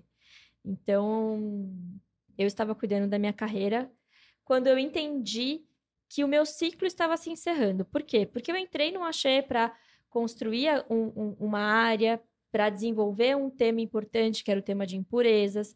Então, eu construí o laboratório, a equipe. Então, a minha equipe ela já estava muito preparada.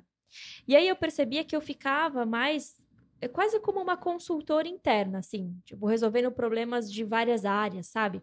Eu, no meu último ano de Axé, eu era muito parceira do regulatório. Eu ia para a Anvisa todo mês, às vezes duas vezes por mês, com a diretoria regulatória. Tava quase virando uma concursada da Visa. É. Se eu tivesse passado no concurso. Faltou só isso. Eu, sabe por que, que eu não fiz o. Eu já falei isso no episódio do Rafa. É, eu, o, meu, o meu concurso que eu, que eu fiz da Anvisa, é, ele foi cancelado e a gente teve que fazer a prova de novo. E aí eu não fui fazer a prova porque era aniversário da minha mãe, eu quis me dedicar a ela. Prioridades. Mas eu, eu me, me borrei toda. Pessoa clássica, né? Pode cortar essa parte. É, eu fiquei morrendo de medo porque eu, eu dei de cara com o Rafa Sanches quando eu cheguei na, na- no lugar para fazer a prova. Ele tava fazendo a prova também. É, O aí eu, é, aí eu falei, eu não vou ter chance. Vamos pra próxima. mas voltando. É, E aí, assim, o Axé, eu fui, fui construindo tudo isso. A minha Mas equipe era muito dúvida aqui, eu vou independente. interromper, desculpa, Tá. perdão. Mariana Anvisa, o que seria dela? Coitados. Nossa, a indústria farmacêutica não merece. não, a indústria farmacêutica não mereceria a Mariana Anvisa, eu acho. Você vai testar o vai tentar o concurso agora? Vai Não, aparecer? Puxa, não, já passei dessa fase. Hoje eu fico ótima é, intermediando a Anvisa e aí no meio dando suporte para a Anvisa e suporte para a indústria. Aquela Me sinto muito bem indireta ali. tá é, ali. é, é, me sinto mais livre. É, se eu tivesse saído da academia e passado nesse, nesse concurso, gente, porque assim, os acadêmicos eles já saem bem arrogantes, né? É, é, um- é É, uma Carol? característica da- Ah, dos pós-graduandos. É, então, Carol tá na mim graduação. não, é. No meu caso, não. Os doutores, principalmente, eles saem achando que eles são as última bolacha do pacote. Então, eu acho que tem que sair porque estudou muito, mas tem que é, ter um a meio gente termo. estuda muito, só que assim, não, né? Você pode Tem ter- muita coisa pra humildade, gente. né? É, tem muita coisa pra gente aprender quando a gente chega no meio que é um corporativo trampo da ou em porra, outro. né? Você fazer isso. Acho que vale um pouquinho, um pouquinho pode, mas não exagera, tá? É, eu acho que você não precisa se rebaixar pra muitas coisas, mas você tem que ter uma certa humildade. assim, Tudo que é né? demais é exagero. É.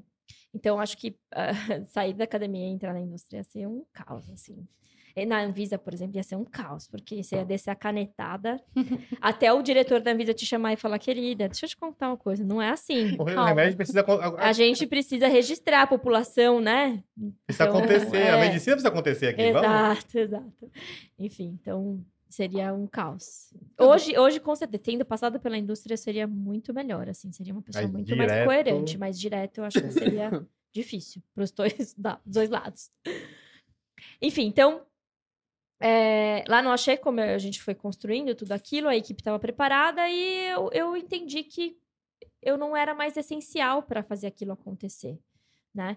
Então, não foi uma coisa assim, ah, eu fiquei muito descontente aqui, eu vou embora. Não foi isso, foi, foi uma construção. Gente, não se faz uma manobra como essa na sua carreira, né? De sair de uma CLT com um bom salário, vários benefícios, para falar, ah, deixa eu ir ali ver como é que faz isso aqui. Pode-se dizer que você. Pode, mas eu quero que você fale, na verdade. Que você empreendeu no Axê, montando esse Exato. laboratório, deixou tudo rodando sem você. Sem dúvida, Lê. Deixou de ser o eu, o empreendedorismo e. Sem Aqui, eu, dúvida, tô- eu trago, eu trago, tá vendo? Até escrevi, vai ter que. Insights. Coisa do começo, coisa do final. É que eu no- tô dentro do, do, do universo aqui, ó. É que no caso também uma coisa que é legal de falar é que sobre esse processo é que a Maria também a gente já falou sobre isso algumas vezes em outros episódios e tal, que ela empreende, ela empreendia dentro do próprio Exato. Axê, né? Porque ela tinha uma autono- ela tinha uma certa autonomia, ela tinha um, um apoio e um suporte das gestoras, é, Um cartão de crédito. é, isso, exato.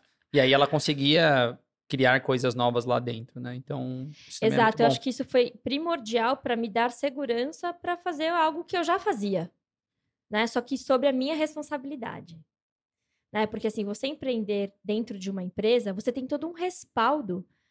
É, você não, não é dinheiro seu, Você tem um diretor, um você tem um diretor, você tem toda uma equipe que, é, um, um sistema que funciona integrado que não vai te deixar falhar, né? Então, é, só que eu, eu até quando, quando eu saí, quando eu fui fazer esse movimento, eu, eu fui compartilhando com as pessoas lá do Axê para me despedir e tal. E teve um colega meu, o Thiago, que inclusive já saiu, tá lá na Europa, é, que era gerente de uma outra área, que ele me falou, ele falou, você, você sempre foi uma empreendedora dentro do Axê. E é claro que a gente não percebe isso. Mas o quê? Eu tinha muito cuidado com o dinheiro do Axê. né? Então, eu falo desses 11 milhões, mas eram extremamente justificados, porque eu ia resolver problemas que a gente ficava resolvendo de picadinho, E montar um laboratório é caro. sabe? Eu fiz a piada aqui, mas montar um laboratório é caro. Exato, exato. Assim, só que era, era extremamente diferenciada, era alta tecnologia, uma coisa que não, não tinha ainda, né? Na rotina do Axê e tal. Então, é, foi uma construção muito consciente, assim, do, do- da minha parte dentro do Axê. E até por isso, a, a minha empresa interna dentro do Axê começou a rodar. Então, se eu se fosse, por exemplo, a Spectra, eu poderia sair, ficar ali só Achar outros negócios. achar criando. outros cá negócios e tal. conferir. Foi esse momento que eu tava vivendo no Axê, porque tava rodando sem mim. Então, a- as, as, as pessoas que estavam ali já procuravam os meus, meus meninas e meus meninos ali sem precisar me acessar, porque eu sempre estava envolvida numa reunião ou outra, não estava tão disponível. Então, a coisa foi acontecendo. Então, e aí, dentro do, do próprio Axê, eu comecei a, a perceber que existiam outras possibilidades, né? E, e nas na minha exposição de palestras e envolvimento em grupos de trabalhos externos e tal, as empresas começaram a me acessar, assim. E aí eu não podia falar, né? Porque eu estava vinculada a uma empresa. Você dava palestra ainda dentro do Axê. Dentro do Axê, como sim, Axê. sim. Como Axê. Como Axê. E aí eu comecei a ser muito consultada, procurada. E aí eu falei, cara, isso aqui Você viu uma tem aí uma oportunidade ali. Tem uma oportunidade. E aí, como, de novo, o Achei que estava rodando, é, eu imaginei, eu falei, ah, eu acho que eu tenho oportunidade de contribuir com o desenvolvimento do meu país mais de perto. Porque as indústrias não estavam ainda no mesmo nível que a gente já estava no Axê. E aí foi a hora que eu comecei a ligar o radar para as possibilidades. Então, ah, será que eu consigo fazer isso que eu faço e tal? E aí eu fui conversando com alguns parceiros e a própria Lasa, conversei com ela, compartilhei essa, essa, esse desejo, assim, e eles me apoiaram e, e, e me super, suportaram, né, para eu começar o, o novo negócio. E, e aí eu, lógico, gente, assim, ó, não tem nenhuma, não tem nenhuma questão aventureira aqui. É, eu não, eu lembro quando eu tomei essa decisão que eu compartilhei lá no Axé, as pessoas falaram, nossa, você tem muita coragem. Não é sobre ter coragem, é sobre você ter uma estruturação para você saber onde é que você está pisando. Né? Não foi uma manobra radical, foi algo planejado. é que muita gente vende empreendedorismo, os picaretas da vida, como é uma, vai se aventurar porque vai dar certo. E não- não- na vida real não funciona assim se você não tem uma retaguarda de alguma coisa. Mas no- na maioria das vezes é o que você fez. Você estruturou, você abriu as possibilidades, sem sair do Axê, ainda no Axê, trabalhando no Axê. Fez a parceria com a Iasa, Lasa, Lasa. com a Lasa, fez a par- a parceria com a Lasa, continuou vendo o mercado, não achei, atendendo, não achei da melhor forma possível. Exato.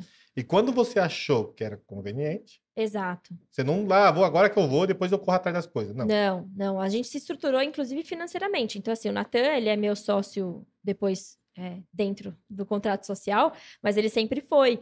Porque isso foi uma decisão nossa enquanto casal, de no sentido de eu vai você, que eu tô aqui, que eu tô aqui no apoio, porque o planejamento era ter no mínimo seis meses sem tirar nada da Spectra para você ter um fôlego e conseguir ter uma estrutura. E né? viajar bastante para Brasília. bater É, começou em 2017. Exato. A Spectra vem mais pra frente, mas em 2017 a gente, a gente fez o começou a se planejamento. É. planejar. Então, quando a gente entendeu que, que tinha um, um- um colchão ali, né, para te sustentar e te dar um apoio caso qualquer coisa falhasse, a gente. Aí eu comecei a, a, a seguir com, com isso. assim, Você né? nunca fechou a porta para a indústria. Não, jamais. Inclusive, inclusive, uma coisa que me deu muito conforto é primeiro ver o planejamento. Então, estruturar isso com calma, sem fazer nada radical, para mim, é, foi um- é, é muito fluido, assim, a, a tomada de decisão. Foi fluida. Eu respeitei os sinais e a oportunidade, ponto. É, e segundo, que foi o fato de que eu sempre pensava assim, tá, se não der certo, o que, que eu vou fazer? Eu É. pego as minhas coisas e volto para a indústria, não tem problema nenhum em fazer isso. Né? Então, assim, qual que são os seus planos A, B, C, D e E's, né? Então, assim, eu tenho uma amiga minha que ela fala que ela não tem plano B. E eu acho ótimo, porque você vai focar e vai fazer aquilo acontecer, né? Mas eu pensava, tá, isso eu vou fazer acontecer, só que também não depende só de mim, né? O que vai depender de mim, certamente eu vou fazer. Mas se alguma coisa não sair como eu planejei, eu vou voltar e vou continuar trabalhando. Você estruturou, mas você, não, você Exato, tinha um plano ali que a exato, porta exato. Então, acho que essa foi isso que me, que me levou, assim, a... a... E a faísca, na verdade, foi olhar para o lado e ter entendido que eu cumpria a minha missão, a minha Naquele missão momento. dentro do Axê. Tudo bem. Hum. Sua vez, Fia. Você estava agoniada a perguntar isso? Eu gostaria que vocês contassem é, como que surgiu o nome Spectra e o que significa.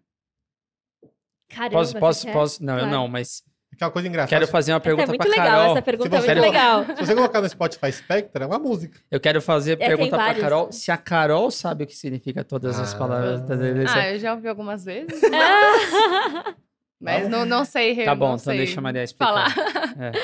Esse foi muito legal, assim, porque, obviamente, na hora que eu tava mais estruturada, que eu já tinha tomado a decisão, que eu já tinha comunicado ao Axê, eu fui comunicar à minha equipe, né? Que, inclusive, eu já tinha estruturado internamente para que eles não ficassem Dependente de um líder. Exato. Então, eu distribuí a equipe, a gente desfez e tal, para eu poder tomar essa, essa, essa decisão também mais tranquila. E aí, a gente, a gente sempre muito unido, uma equipe maravilhosa, assim como é a da Spectra hoje também. Inclusive, outro dia a gente se encontrou num congresso, as meninas conheceram a minha equipe do Axê. E aí o, o Anax virou para mim e falou assim: Nossa, se tem uma coisa que você sabe fazer bem é escolher gente, né? Porque depois a gente vai virando, né? Pessoas muito próximas, amigos, enfim, uma grande família.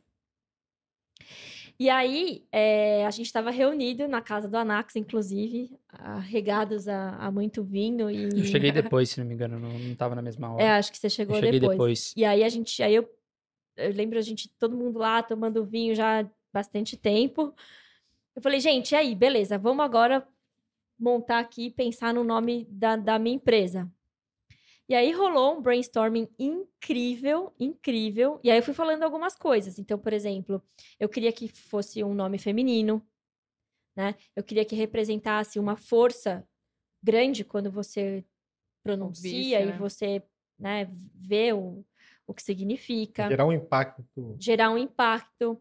É, eu queria que fosse um, uma, uma- um nome com significado é, traduzido, assim, né? a- Um nome. Queria que fosse uma coisa sustentável, que representasse uma, uma questão é, de preocupação com o todo, assim, né? O ambiente, a diversidade, enfim, é tudo, tudo isso. É claro que só um nome não dá para fazer isso, e depois o Tite arrebentou compondo tudo isso que eu falei, porque foi a mesma coisa que eu falei para ele O depois. Tite tá encolhido de um jeito ali que eu tô com vergonha. É que ele tá com medo de, alguma hora Pega o sobrar pra ele ali, ó, uma câmera virada, de Pega repente. um zoom e vira pra ele e depois volta. Não tem nada Exato. gelado pra ele dar uma esquecida, não? É. Tem, tem lá, A gente tá na vai geladeira, pô. Tem algo quente pra ir mais rápido? Hum. Enfim, e aí a gente começou. Eu tenho um papelzinho guardado até hoje de todos tem os que nomes guardar. que foram que foram sendo falados assim, e tal. Até a hora que a gente que saiu um Spectra. Quem quem Não, na- lançou não, o Spectra? Não, mas calma. Na realidade, tipo, muitos nomes surgiram, Muitos. muitos nomes foram falando. Aí eu peguei e falei, ah, dá pra. Daria pra criar um acrônimo com vários nomes diferentes e pensar no acrônimo com Muito as obrigado iniciais. por ter falado acrônimo, que eu tava pensando em acrônomo. Não, não. Eu ia acrônimo. eu falar pensei errado. nessa frase, nessa palavra, mas eu não sabia se era Então. Não, é. Eu ia falar acrônomo, é errado, eu fiquei quieto aqui e deixei. E aí eu falei, pô, dá pra ser tal, porque tem exemplos assim, que aí tem um significado. Então é um textão, mas tem, né, em- tem as, in- as iniciais, faria uma palavra que aí transformaria nesse significado total. E Eu tinha falado isso, aí continua aqui. É, aí. aí o Diego, que sentou aqui É, já o para falar Diego- de extraíveis e é. viáveis, lançou um Spectra. Eu falei, hum, Só como palavra. como palavra. Jogou. É, jogou. Spectra. Daí a gente falou, pô, Legal, esse Legal. nome. parece um negócio de super-heroína, um negócio... Sonoridade assim. boa. É. Não, e tem, e tem o lance de É cromatografia, forte, né? espectrofotômetro, É, espectros tem que a gente espectro trabalha. de massas É. que você vai interpretar e tal, uma coisa analítica que tem um, um- um significado e tal pra gente. Nerd. Tava dentro do contexto já. Tava né? dentro. Tava, tava dentro do contexto. Aí tá, Spectra com S e como é que vai ser? Não, aí, aí- o Anax é. começou. Aí começaram a achar, assim, a, a palavra foi boa. Aí, a gente agora foi, o vamos começar a achar um significado pra isso. Vamos ver o que, que vai dar. Vamos ver o que, que a gente O mais faz. legal é que todas essas pessoas que estão falando já passaram por aqui. Então, Exato. Quem passaram acompanha por o aqui. podcast É. sabe quem é. não fica explicando. Faz Já passaram por aqui. mesmo, é Aí mesmo. começaram a achar um significado pra essa palavra. E aí, É, aí começamos a pensar no significado pro Spectra. E aí saiu brilhantemente, assim, impulsionado por todos. Aí cada É, um não, porque falava cada um uma, falava- né? É. é, cada um falava uma parte da letra e aí no final, tipo, tem uma lista de um monte de palavras e aí a gente foi juntando e falou, puta, essa aqui faz sentido e é isso. E qual que Mas é? aí, Olha pra cá que a câmera fala. Tchanã! Então anota aí, gente. Spectra. Scientific Prediction, Evolution of Knowledge, throw, translated, É. translated into regulatory approaches. Ou seja, é, predição científica da evolução do conhecimento traduzido em é, aplicações, em abordagens regulatórias. Perdeu o glamour. Bota em inglês. Bota em É, tem que ser em inglês, porque Ah, senão não mas- faz sentido. Não, e depois aí a gente foi Mas aí tem olhar. muito a ver. Aí, assim, as próximas etapas, inclusive até conversando com o Tite depois. Olha o Tite de novo aparecendo. Põe ele aqui de novo, Leandro, aqui, ó. Tio! Apareceu aqui. É, aí vamos começar a olhar para ver o que, que tem. E existia, existe outra Spectra, só que com C, inclusive. Recentemente a gente descobriu um fundo de investimentos em inovação em private equities que também se chama Spectra, mas aí é mais recente, não é. O nosso é primeiro, foi feito. E aí esse aí, se não me engano, tem K, esse Spectra, mas aí ele é outro fundo. Então na época fazia sentido existir o Spectra, porque não tinha dessa forma, desse jeito e tudo mais. E aí conversou com a moça de patentes e patenteou. Isso. Não, É, é, não, a gente marca a registrada, né? registrada, É. é. Falou com a moça de patente, não lembrei o nome dela agora, que eu sou terrível com o A nome. Elza. A Elza. A Elza. E aí a gente foi encurtando pra ficar, porque aí o Tite criou essa. essa que é muito sonoro, né?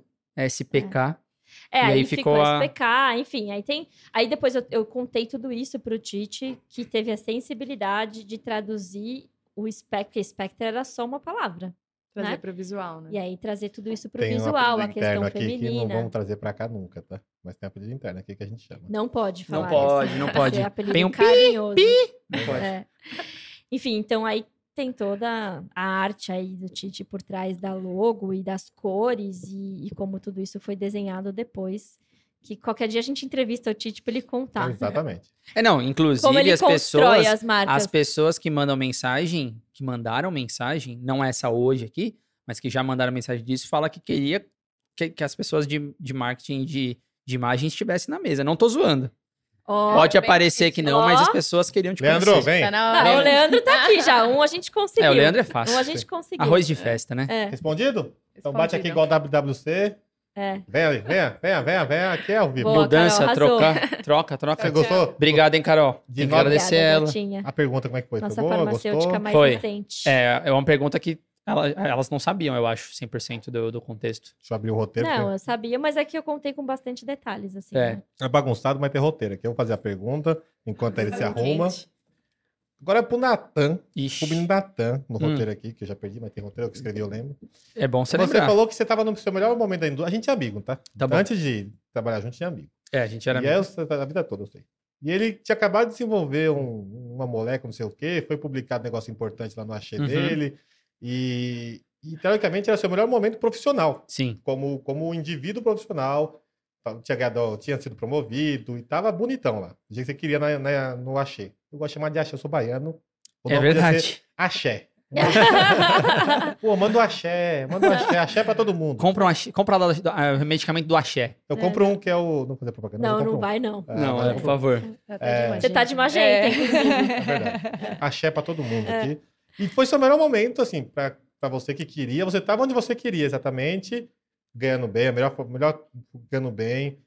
Com, é, com destaque. Uhum. Tudo é o que todo mundo queria. Como é que foi pra deixar isso e ir pra Spectra? Empreender e sofrer, Tá. ficar com insônia, acordar pensando que tem que Ah, mas pagar eu o já, pessoal, mas eu tem- já, eu já tinha insônia Ele antes também. isso antes É, eu já fazia, eu tinha insônia É que eu antes. tô- também, Zero né? Posso complementar a pergunta do. Deve. Pode, pode. Ah, essa aqui é a Iris, pesquisadora Spectra Vocês não também. perceberam, mas ela entrou ali agora. Exato. É, foi por amor que você fez isso? Por amor à Spectra ou Maria? Não, a Maria? Não, a Tchatcha perguntou. Qual que foi a pergunta que você fez, Tchatcha? Pode repetir aqui. Não, por- ela você perguntou um pouquinho antes. é, como, como que foi que a Maria. Isso, É quando, a que Maria viu viu a necessidade de ter o Natan. Isso. É, E quando que ela se arrependeu? Talvez várias vezes. Não, Jamais. é, respondendo a sua pergunta, Leandro. A nossa. É, É. agora a nossa, é a de vocês. É, não foi fácil. Eu tive um- uma certa crise existencial, porque por um bom momento eu me via com esse com escudo nas costas de ser tipo o Natan da Química Medicinal da Spectra. Então eu comecei Do Axê, do né? Axê, desculpa. Ô, Volta aí, Natan da, da Química Não, Medicinal. foi ótimo, porque já tá É, com já. É, graças a. Deus Eu achei. já foi substituído. Eu achei. é, e aí.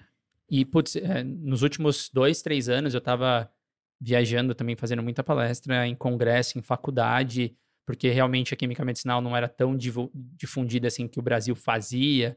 Então, muita gente me mandava muita mensagem, eu acabava tendo a possibilidade de fazer. Então, eu meio que me resumia, talvez, como pessoa a isso, assim, ao meu trabalho, ao trabalho de química medicinal.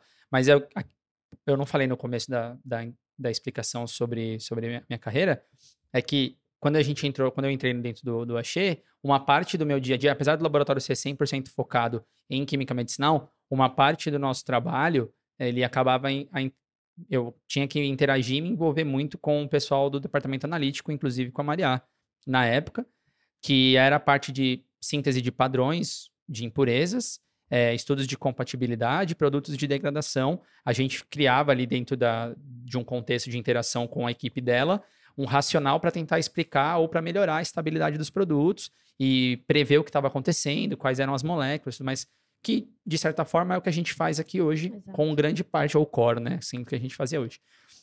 Então, chegou um certo. Não foi fácil, eu tive essa questão. Mas antes disso, é, como eu falei, eu estava realmente nessa no ápice que eu achava que eu estava no topo da cadeia, assim, do que eu esperava para mim como um profissional. Isso que eu não estou me comprando com ninguém, mas do que eu achava para mim. Eu vou perguntar Maria, sabe porque tá bebendo água? É, pergunta. Você que trabalhou na indústria, teve sua temporada na indústria.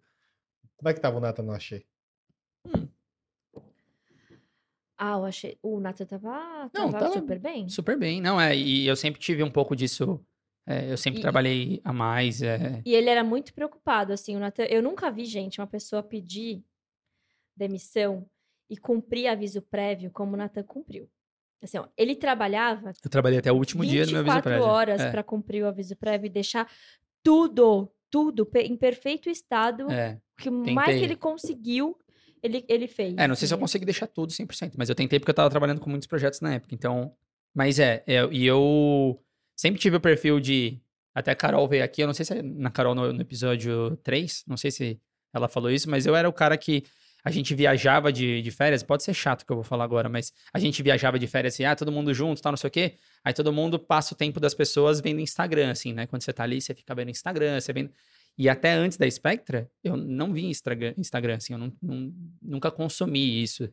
E aí eu ficava vendo paper, e aí a galera ficava brava, tipo, porque É eu gosto você, muito de você ler. olha pro Natan, ele tava no telefone. Você fala assim, puta, cara chato. Sai do Instagram, caramba, não Sai sei do o quê. Instagram. Daí ele falou, não, então, Eu tô lendo paper e tal, porque Era sempre gostei isso, assim, muito a Carol de ler. fica indignada. É, o a Leandro Carol, fez uma a cara de Carol- decepção agora, né? Mas é. É, é a Carol era isso. Oliveira, que teve aqui com a gente. É, e aí eu sempre fui muito disso. Então, assim, eu era, assim, eu me dedicava 100%, 200% ao Axê. E eu tinha um grupo que era, que era gostoso. É, mas foi chegando um certo momento que da jornada que eu não via muito mais espaço, assim, pro que eu queria. Eu queria não gerenciar mais só projetos. Eu gerenciava muito projeto. Eu lidava com algumas pessoas e gerenciava pessoas, mas eu queria tentar gerenciar equipes. E eu tinha a, a possibilidade e o cenário de carreira de, de subir, de, de virar coordenador ou, ou subir para essa gestão, porque eu estava mais do lado de especialista, estava mais do lado pesquisador. Mas aí eu vi, nesse momento, nesse momento daí, nesse momento que, eu tava, que, que eu estava passando, eu comecei a ver que ia ser demorado. Ia ser um pouco demorado. E eu já estava há cinco anos na empresa e tudo mais. Você ia ter que transicionar para uma outra área. É, eu queria ir para a área de pessoas, porque eu achava que eu tinha capacidade de fazer isso. E aí, a partir daquele momento, começou. A, a minha cabeça começou a mudar e veio a pandemia. E aí, quando veio a pandemia, a gente ficou em casa e tudo mais. E aí, a minha cabeça começou a mudar de falar, cara, não, dá para fazer outras coisas, dá para tentar empreender. E foi uma época conturbada para todo mundo, tudo mais. E aí vem a respondendo a pergunta da Tchat agora, que ela falou assim, quando que a Maria achou que eu tinha que entrar. E, na verdade, ela não achou. Eu virei para ela e falei assim, pô, você já tá... A, a empresa já estava tomando uma proporção que Eu não tava dando ela não mais estava dando mais conta sozinha. Já tinha... Ela veio do- dela e do 01, que ela tá- até falou. Nesse momento, já tinha, de modo talvez indireto, umas 10 pessoas. Já estava ficando muito puxado. A gente já estava fazendo, sei lá, ela já estava fazendo 20 relatórios por mês. Assim, era muita coisa. E como eu tinha parte, que é o que é parte não, mas a gen- muitas coisas que a gente fazia, ela que ela fazia, eu tinha esse know-how por causa do Axê. Aí eu falei pra ela, pô, eu acho que tá chegando a minha hora também. É, E aí eu falei assim, ah, eu tô pensando em vir entrar na, na Spectra. E aí, a- coisas que as pessoas não sabem, coisas que as pessoas não sabem, a Maria virou pra mim e falou, vamos fazer uma análise de SWOT pra ver se vale a pena ter você aqui dentro. Gente, porque é risco. Pensa, você vai colocar É. todos os ovos numa mesma cesta. E o casamento na mesma Não, cesta. então, Não, e, ale- não, é, é. e o casamento, tudo, tudo, tudo. é, É são os tudo. ovos da vida, É, né? e aí veio esse outro ponto que é do casamento que todo mundo acho que questiona mais ainda do que a gente ter se juntado, que é as pessoas falarem, pô, ah, Como mas aí assim vocês trabalham vocês trabalham juntos? juntos, vocês falam o tempo inteiro, nananã, eu não conseguiria e tal. E, É e você aí. não gosta da pessoa que você tá casando. Você não consegue ficar muito tempo, o tempo inteiro com quem você decidiu Rapaz, casar.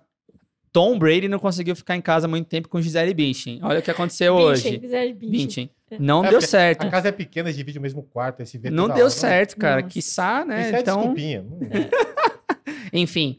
Mas eu acho que tem, assim, fazendo um adendo em relação a isso pra não fugir muito da linha de raciocínio. Ah, jogo a virou, minha não é família, mesmo? não, a minha família foi sempre assim. Então, na minha cabeça, sempre foi. Meus pais trabalhavam juntos também. Então, assim, eu acho que é meio normal pra mim esse tipo de coisa. Então, não era, eu, eu nunca olhei isso de Pra trabalhar mim com a era Maria. zero normal, por isso que eu queria fazer uma análise SWOT. É, exatamente. É, Maria. eu tenho certeza que a Tatá adorou essa minha ideia, o pessoal da garantia. E aí, aqui, assim, vamos, vamos analisar o risco. não, e aí nesse dia, Um dia eu- tenso, nada. Não, suante. eu- não, foi de manhã. Não, foi de manhã cedo, assim. E aí, sei lá, eu vou chutar aqui, vai, era uma terça-feira, ou era uma quinta, sei lá. E a Maria falou: Não, vamos fazer no sábado, quando a gente tiver tempo. A gente tinha uma lozinha em casa, vocês já devem ter visto a lozinha, quem não viu, mas a gente tinha uma lozinha. Nesse primeiro escritório que a Carol falou, que ela ajudou a, a montar, é, adaptado, totalmente adaptado em casa, e tinha uma lozinha. Ela falou. Sábado que a gente tem tempo, a gente vai fazer isso. Eu olhei assim, eu falei, tá de sacanagem com a minha cara? Tá tudo certo. SWOT pra eu entrar, velho. Eu já Porra, tomei tá a de minha sacanagem. decisão, tô indo aí. É, já. aí eu voltei Não, lá que pra isso? sala, que eu tava trabalhando na sala, tal, não sei o que, pá, não sei o que, e ela foi embora. Aí ela foi porque ela tinha que visitar cliente e tudo mais. isso aqui, Acho que foi isso. Não sei, não sei se era visitar cliente ou. Ela foi, foi pra rua. E aí ela voltou de tarde. E aí ela voltou de tarde. Com análise feita já. Não, aí ela voltou de tarde e naquele dia em específico entrou, tipo, uns três, quatro projetos no mesmo dia. E aí ela já, tipo, veio assim, cara, né? Faz o pi aí, fude. Porque, tipo, puta, vai ser muita, é muita coisa pra entregar, eu vou ficar super atarefada. Aí ela abriu a porta e falou assim: não dá. Esquece a análise SWOT. Você vai Agora, entrar. vem. Porque assim, não dá mais. Já não, eu é. falei pra ele, eu- é que eu falei assim, eu falei, ou você vem ou eu vou recusar os projetos, É. porque eu não vou conseguir. Uhum. E uma característica da Spectra, É. pra quem não conhece, Outro princípio que a Spectre tem. assim, a Acho gente que é o 9. recusa zero trabalho. Então, eu não sei falar não. assim. É. Então, aí eu Não, e aí foi isso. E a análise não aconteceu. Não, nem aconteceu a análise. não aconteceu Não análise aconteceu SWOT. análise assim, em teoria, assim, a gente fez algumas Ó, teve a alguns conversa, exercícios, tamo- assim, ó, se você tocar esse projeto aqui, Vai é, dar- vai dar quanto que- certo e tudo é, mais. Precisa de tantos projetos É, pra fazer. vai dar Exato, certo, é. assim, a gente consegue seguir E do jeito que tranquilo, tá, é. sabe? Foi pensado e estruturado. É. teve uma análise Lógico. SWOT. E aí, tudo. quando eu saí, de fato, bom, aí tem essa coisa que a Maria falou, tal, que é, é uma dor mesmo. Quem saiu de empresa sabe, não é fácil, porque, puta, Quando você sai de uma empresa que você gosta. é e que tá você gosta, É, do que você exato. faz, tudo mais. tá então, puto- putz, é, quando você tá puto ou quando você é mandado embora é É. outra história. Mas aí, e aí eu passei por essa transição de, tipo, os dias que eu saí da Spectra foi, né, saí da, do Axê foi, puta, e agora? Porque eu não faço mais Medicam. Então, toda aquele mi- minha estrutura, toda a é publicação, investimento, o né? trabalho, eu tinha um trabalho que eu fazia no Axê que era, tipo, muito legal, assim. Foi meu primeiro projeto que construiu a minha trajetória dentro do Axê sobre desenvolvimento de novas moléculas, que foi do zero e a gente achou uma coisa muito foda, que quem sabe no futuro, em breve, eh, vai ser patenteado e tudo mais. Foi assim, meu, não tenho mais isso. Eu não faço mais. E agora o meu mundo é impureza. O meu mundo agora é... E muito mais do que só impureza é Toxicologia. muito mais do que só toxicologia, porque é super interessante, tem muita coisa legal tal. Era, tipo, finanças, era contabilidade, Era era pe- pessoas, era estra- estratégia, inovação, que é uma outra área que, assim, apesar de eu estar, eu não tava. E aí, assim, a responsabilidade é nossa. Entre aspas, a responsabilidade É, o totalmente... escudo vira É, é, a responsabilidade é assim, eu e a Maria, se a gente toma uma decisão errada, isso tem um impacto muito grande em um monte de gente que agora já está aqui. Se a gente colocar que algumas dessas pessoas também têm famílias, então amplia muito mais, é, Não propaga. tão grande quanto a da Maria. É, exatamente. Então, Mas tem uma parte da família na Spectra, né? Então, É também. verdade. e aí resumindo, isso dava uma bagunçada na minha cabeça por um certo tempo, porque eu não fazia mais Medicam, até eu entender que isso é tipo é um tempo É a transição. É uma transição, não, é, é, é, é uma pausa para algo que vai vir no futuro, se Deus quiser, e contaremos para vocês. É, que é só uma pausa. Tipo, E não foi é... por amor? Foi, com certeza. Se- sempre, sempre tem que ter, senão não dá. Se não fosse, não daria certo. Exato. É, Acho que foi. Ele olhou pra mim e falou: Meu, eu vou aí te ajudar, porque eu sei que tá ruim. Então, Então, acho foi que. por amor. Não, e eu lembro rolou. quando vocês me contaram essa história que ele fez bonito, igual você faz ele. ele- Não dá mais, eu preciso de você. Sua pergunta. Bem fofa, né? tipo, a minha cara. assim. Sua perguntinha. É, na verdade, só, um- só eu preciso fazer esse comentário que realmente É um- retomando todo. É um comentário Ah, responder. só, só É um uma coisa. comentário, é um Tá, mas só comentário. uma coisa. A Iris foi a primeira ingre- ingressante? Não, primeira... Integrante. Integrante. Ah, ingressar. A primeira ingressa a entrar no corpo técnico da, da Spectra. Com muito, muito orgulho fazer É. parte disso. Inclusive, Veio do basquete, inclusive. veio do basquete. Inclusive, morria de medo da Maria. Ainda morro. Nossa, que, que, que, que imagem, né? Obrigada. A sua, Morro de amor também. Ah, é. Isso é a verdade. sua consideração, e a consideração, não é pergunta. Tá. Não, não, é que realmente retomando tudo isso de- desde o início da Spectra, a gente fica um pouco emo- emocionada, né? Porque. Bom, eu sempre falo para vocês, né, que eu agradeço três vezes por dia de estar presente aqui com vocês. É, eu dizer, Tudo isso? É, inclusive, queria já ah, levantar a mão várias horas, assim, eu quero, quero complementar, quero complementar. É, e trazendo já esse complemento que quando o Nathan falou sobre como é trabalhar com mulheres, é, e a Maria trouxe que ele é bem sensível, realmente ele está sempre muito preocupado, né? Não isso de, de gerenciar a pessoa, ele está tá sempre muito preocupado em, em não só eh, gerenciar as pessoas dentro do trabalho, mas na nossa própria vida pessoal. Assim, o clima aqui é incrível, maravilhoso. Bom achar que eu me meto muito na sua vida. Ele, ele é um pouco assim. Curioso demais. Comigo ninguém faz isso. O quê? Tem que vir trabalhar mais com a gente Nossa, aqui. é, ele é- Nossa, como você é mentiroso. A gente que não recebe convite do Leandro, inclusive. É, mas enfim, eu sou realmente muito grata de trabalhar com vocês, de ter vocês aqui do meu ladinho e aprender com vocês, que é sempre muito enriquecedor. E a minha pergunta é. hum, A gente nem prepara muito bem, vai super na ordem, né? Que é exatamente essa transição. Eu queria entender, porque assim, eu fiz né, um pouco parte disso, de quando ah, passou de ser eh, a Maria consultora para a Spectra Consultoria, né? E essa transição de realmente estruturar uma empresa com funcionários, com escritório e tudo mais. Queria entender como que foi esse processo de sair de casa e criar, né? Até fala da época que a gente tomou essa decisão, junto, inclusive, que é uhum. interessante. Nossa, foi, essa pergunta é muito legal É, mesmo. você não tava aqui porque- não, viu?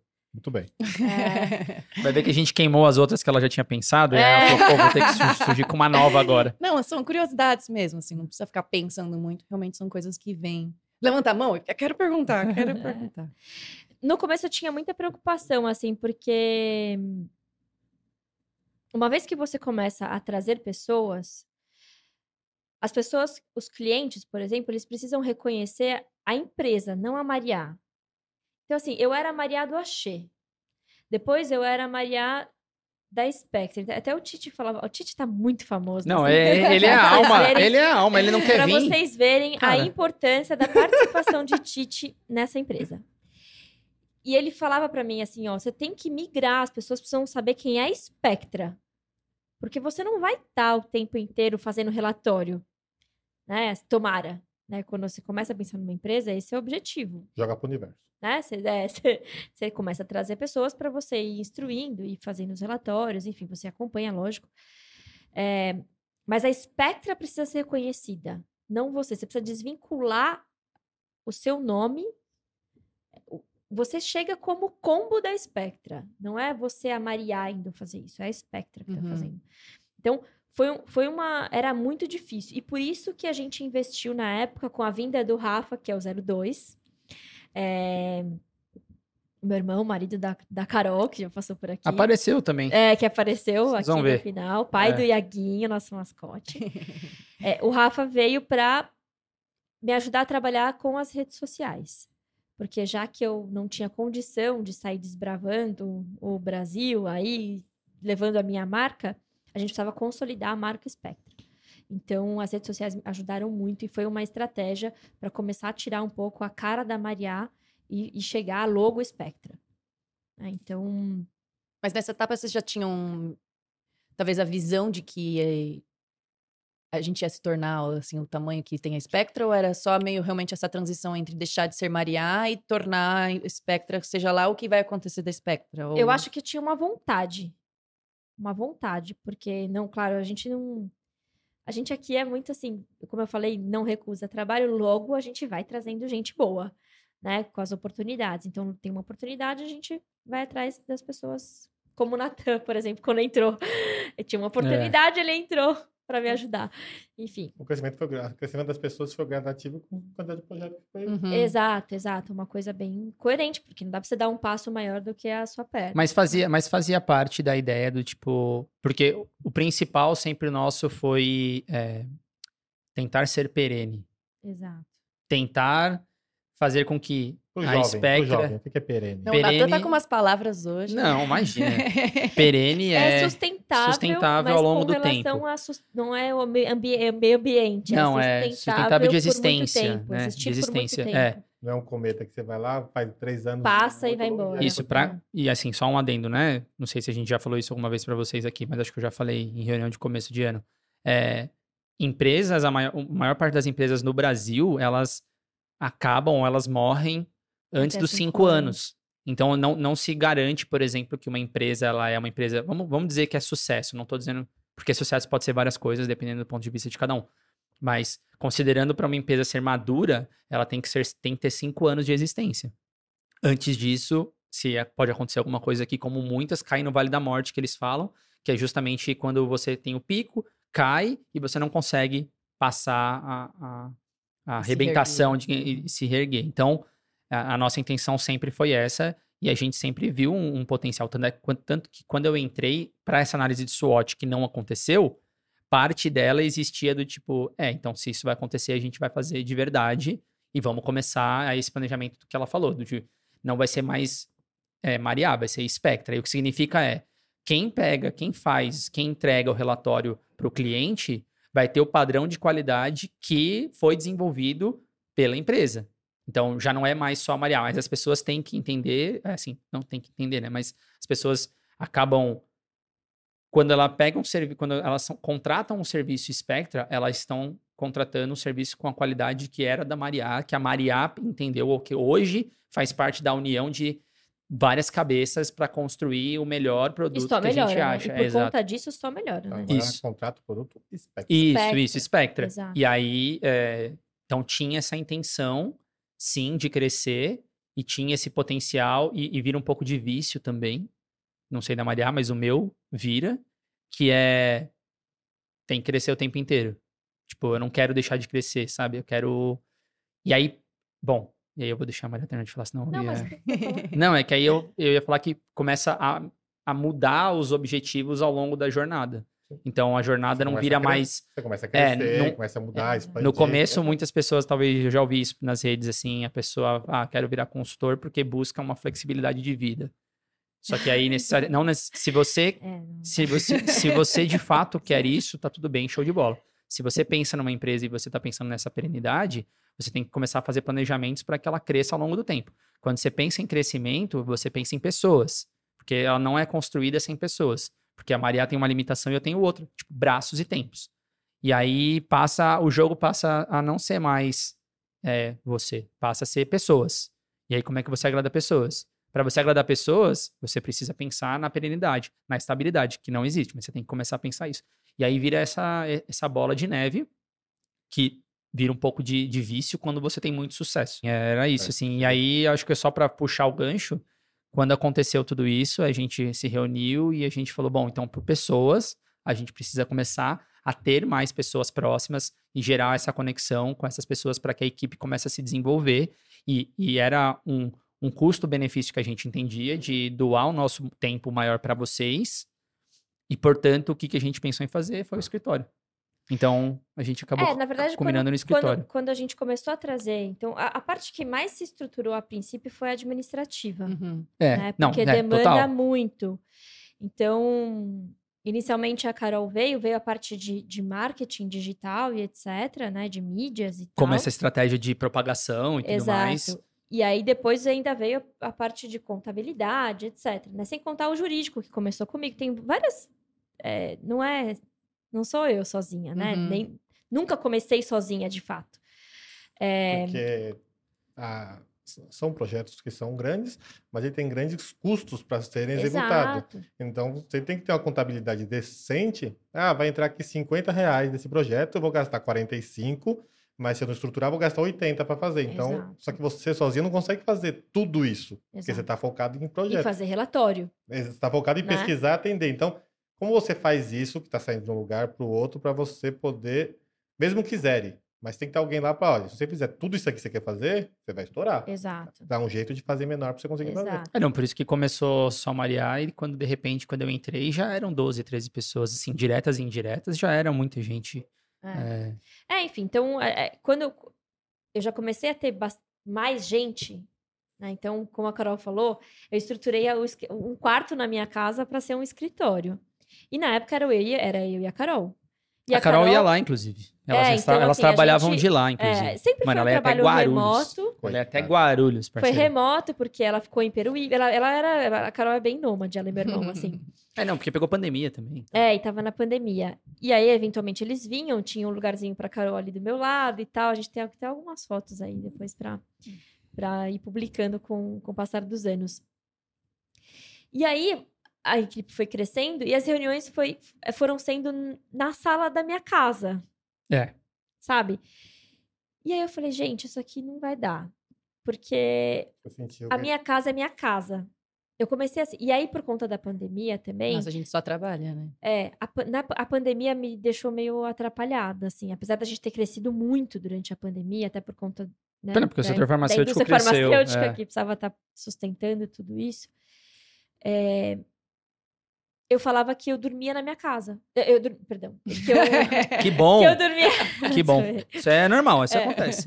que eu dormia no escritório. Eu me sentia dormindo no escritório. Então eu não tinha mais uma casa.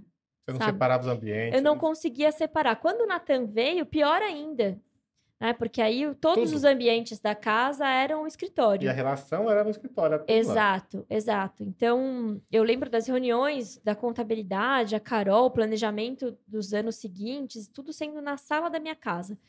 E aí eu falei, gente, isso daqui para ser sério, né? é, Tem que sair do sofá. tem que sair do sofá, boa. Tem que sair do sofá. E aí, muito na contramão da pandemia, em que todas as empresas estavam fechando os seus, os seus locais físicos, né? Então, indo todo mundo pro, pro, pro home office, etc., a gente já era home office, a gente entendeu que precisaria ter um escritório. Enquanto todos praguejavam pelo frio, Maria foi lá e fez a cama na varanda. Exato. Exato. Foi praticamente isso. Eu lembro de- da gente discutindo isso, inclusive com meu pai, que é um grande consultor nosso aqui, é também empreendedorzão, assim, todo. Pai, pai é apelação, Uma né? ajuda, é consultor é. de vocês, é consultor da vida. Pai, pai engloba é, tudo. né? pai não tem, coitadinho. Não, tem, Não, mas, tem é, opção. Foi no, no começo, na verdade, falando isso, é, falando nessa questão de, de conversa com, com o pai dela e tal, existia o fato de, ah, acho que vocês têm que procurar um canto para vocês. E eu era a pessoa que era é, mais contra essa ideia. Não Porque- no começo do relacionamento, tá? Não, gente? não, Na no começo da Spectra. Da Spectra, Spectra. É, eu era contra essa ideia porque eu achava que a gente ainda não tinha uma estrutura legal, a gente tinha que reduzir custo, não sei o que e tal. Até que chegou um momento que, quando a gente tomou essa decisão, que, eu, que a gente tava, que eu tava falando de, de, de fato, estru- estruturar para crescer, aí não teve jeito. Exato. E aí a gente falou, bom, vamos procurar um, um lugar É. e tudo mais. Bom, você fez reunião na minha sala, É, você Já foi em fiz, casa, é. Não é, é? algumas vezes lá e em tal. Guarulhos. Em Guarulhos. Então. E agora só faz festa na casa dela, não é muito mais legal? É, agora é só faz. É, eu tô sentindo falta de umas Ah, festinhas aí. Exato. Mas é, mas Enfim, foi isso. E aí, e aí foi isso, assim, a gente entendeu que não, não daria pra ficar. A gente, como a gente tinha essa vontade de crescer, a gente precisava de um, de um lugar, né? E aí a gente veio pra cá. E agora já vai se mudar, já vai pra É, outro. é- Vamos... calma, isso é Subindo, futuro, isso é futuro, isso Segura, é futuro. segura. E aí a gente montou um, um, um escritório estúdio, né? Pra justamente fazer o que a gente tá fazendo Um aqui agora. híbrido. Um Hí- híbrido. É, É, falei errado, você falou errado e falou todo mundo errado. híbrido. Híbrido. Camaleão, Híbrido. um camaleão. Um escritório David Boyle. É, exato. Enfim, aí agora, aí foi isso, assim, a gente foi, foi montando. A gente continua no modelo híbrido, né? Uma parte a gente Hum. vem fisicamente, que é muito legal, porque a gente consegue interagir e tal, é saudável. E a outra parte a gente trabalha home office, né? Muito bom. Respondido. Sei que você quer Certo? fazer um monte, mas você controla, porque senão vai ser seis horas de episódio. controla que tem mais Não, gente ali atrás Pode- querendo vir. Vamos. Ó, Ó, Ó, ó, aqui, ó. Vou perguntar agora, é, para vocês ficarem prontos, eu vou perguntar agora do que, que, é- que, que a empresa faz. O que, que é vinho? Então, vem. Gosto assim. Beijo, amo vocês. Valeu, valeu. Até já. Obrigado. Ó, chegou mais uma aqui, a outra pesquisadora Oiê. da qualidade. Que foi... Oi, Essa aqui que tava. manda e desmanda nisso Essa aí tudo. manda mesmo. fui exatamente. acolhida pela Spectra. E Essa aí manda e Não desmanda. sou quem é que manda aqui, colocou as garrinhas de fora. É, ganha até prêmio já. Ó. Foi premiada. Cadê o prêmio pra pôr aqui? Tinha que Ah, ter posto pô. o prêmio aqui. Mas- Eu podia sentar, né, com o primeiro É, assim, já podia Como quem não quer assim, ó, nada, né? assim. Ai, desculpa, deixa eu me apresentar aqui. Foi falar de, de, de empre- empreendedorismo, pastel, o que, que vocês faziam, como é que vocês montaram. a Varanda. Mas que, que- o O valandra. O mais importante, o que, que a Spectra faz? Ah, faz relatório. Eu posso fazer um monte de relatório aqui, e aí? Que relatório? Posso fazer relatório dos meus vídeos, posso fazer relatório dos meus bonequinhos, posso fazer relatório de tudo. Que que Você quer começar a fazer relatório, então? É. Essa aqui é a pergunta? Olha, mais um. Chega lá, o pessoal vibrando aqui atrás da Não. torcida. Você já pediu relatório pra mim? Tá bom, verdade. Não me deixa em paz. É. É, Você vai ter uns relatórios no ano que vem pra É. fazer. Fala, meu Deus. o que, que a Spectra faz? Pode ir, pode ir. Ai, tá bom, vou com essa responsabilidade, então. A Spectra traz soluções científico-regulatórias para as empresas. É, na verdade, o nosso Aí grande você foco... abrangeu o é, universo. exato, agora, exato. agora você já vai. A gente resolve o seu problema. A Spectra, na verdade, ela, ela tem... A gente costuma dizer que é uma, uma empresa de toxicologia e tecnologia. Porque... É claro que o grande core da Spectra está vinculado à questão das impurezas, né? Mas as impurezas por si só, elas abrangem uma diversidade grande de áreas. Então, desde uma área analítica, uma área preditiva, que envolve uma toxicologia e, obviamente, todo um know-how específico de é, que não é a toxicologia, que é de química orgânica, enfim, de, de síntese, etc.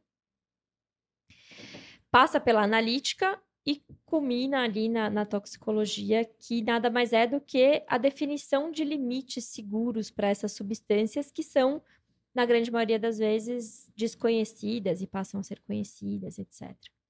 Então, hoje o que a Spectra faz é dar esse suporte na investigação dessas impurezas, então, de onde é que elas vieram, quem são essas impurezas, é, como, qual é a melhor forma de mitigar o aparecimento dessas impurezas. E caso elas apareçam, a gente estuda a parte toxicológica delas para definir um limite para que isso seja monitorado e controlado, principalmente nos medicamentos, que é a nossa maior área de atuação. Então, a gente faz relatórios toxicológicos, por exemplo, para produtos de degradação e, e, defender limites que são maiores do que os limites é, estipulados pela regulamentação. Então, a empresa tem com, condição de aumentar a especificação e a, e a, concentração dessas impurezas no produto. Ou seja, nesse, esse, esse produto específico da Spectre, que é a qualificação de produto de degradação, é a salvação das empresas. Né? Porque elas não conseguiram mitigar o aparecimento dessas impurezas ao longo de todo o processo de desenvolvimento e culminou em algo inesperado acima de limites definidos por lei. E aí você vai e aí negociar... a gente estuda a parte toxicológica para entender se a gente pode ter limites maiores. Né? Então, a gente defende limites maiores com base na toxicologia. Ou avisa para o cliente que não vai dar. Não é, vai. ou que esse, esse caso aqui. Esse caso aqui passou do limite, acima do limite que eu posso conseguir outro. Não dá. Exato. Aí é a surpresa bem desagradável, né? E aí, por conta de ser uma pessoa que dá. Eu, eu não achei, gente. Eu, eu, costumo dizer que eu era a mensageira do apocalipse. Porque não é agradável, no momento final de um projeto, você descobrir algo. Um projeto de anos. Exato. É um projeto dura, em média, um desenvolvimento do início ao fim, uns dois anos, no, no mínimo. Aí, aí né? chega no segundo ano, no, no, finalzinho. Ah, não. É, não, no momento que você tá com o pacote aqui, ó, para entregar para a Anvisa avaliar e aprovar você recebe uma, uma notícia como essa. Manda né? um João Kleber. Para, para, para, para. Exato, é bem, é bem desesperado. E aí chega a Maria nas reuniões, eu chegava nas reuniões do Axê, pedindo dinheiro e prazo, que é uma coisa pior que dinheiro. Ah, dinheiro eu já estava te dando. Né? Dinheiro estava tudo bem. O problema era esperar mais seis meses, por exemplo, para fazer um estudo. O diretor fala, Maria, te dou quanto você quiser.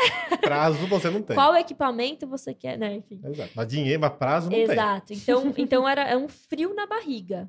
Né? E aí eu comecei a pensar, enquanto achei ainda na época, o que, que a gente consegue fazer para não ter mais esse frio na barriga. E aí foi, foi aí que, que surgiram é, todos os softwares de predição. Então, o Zenit da LASA, ele ajuda a gente a prever algumas coisas, inclusive é, incompatibilidades com os recipientes na formulação, etc.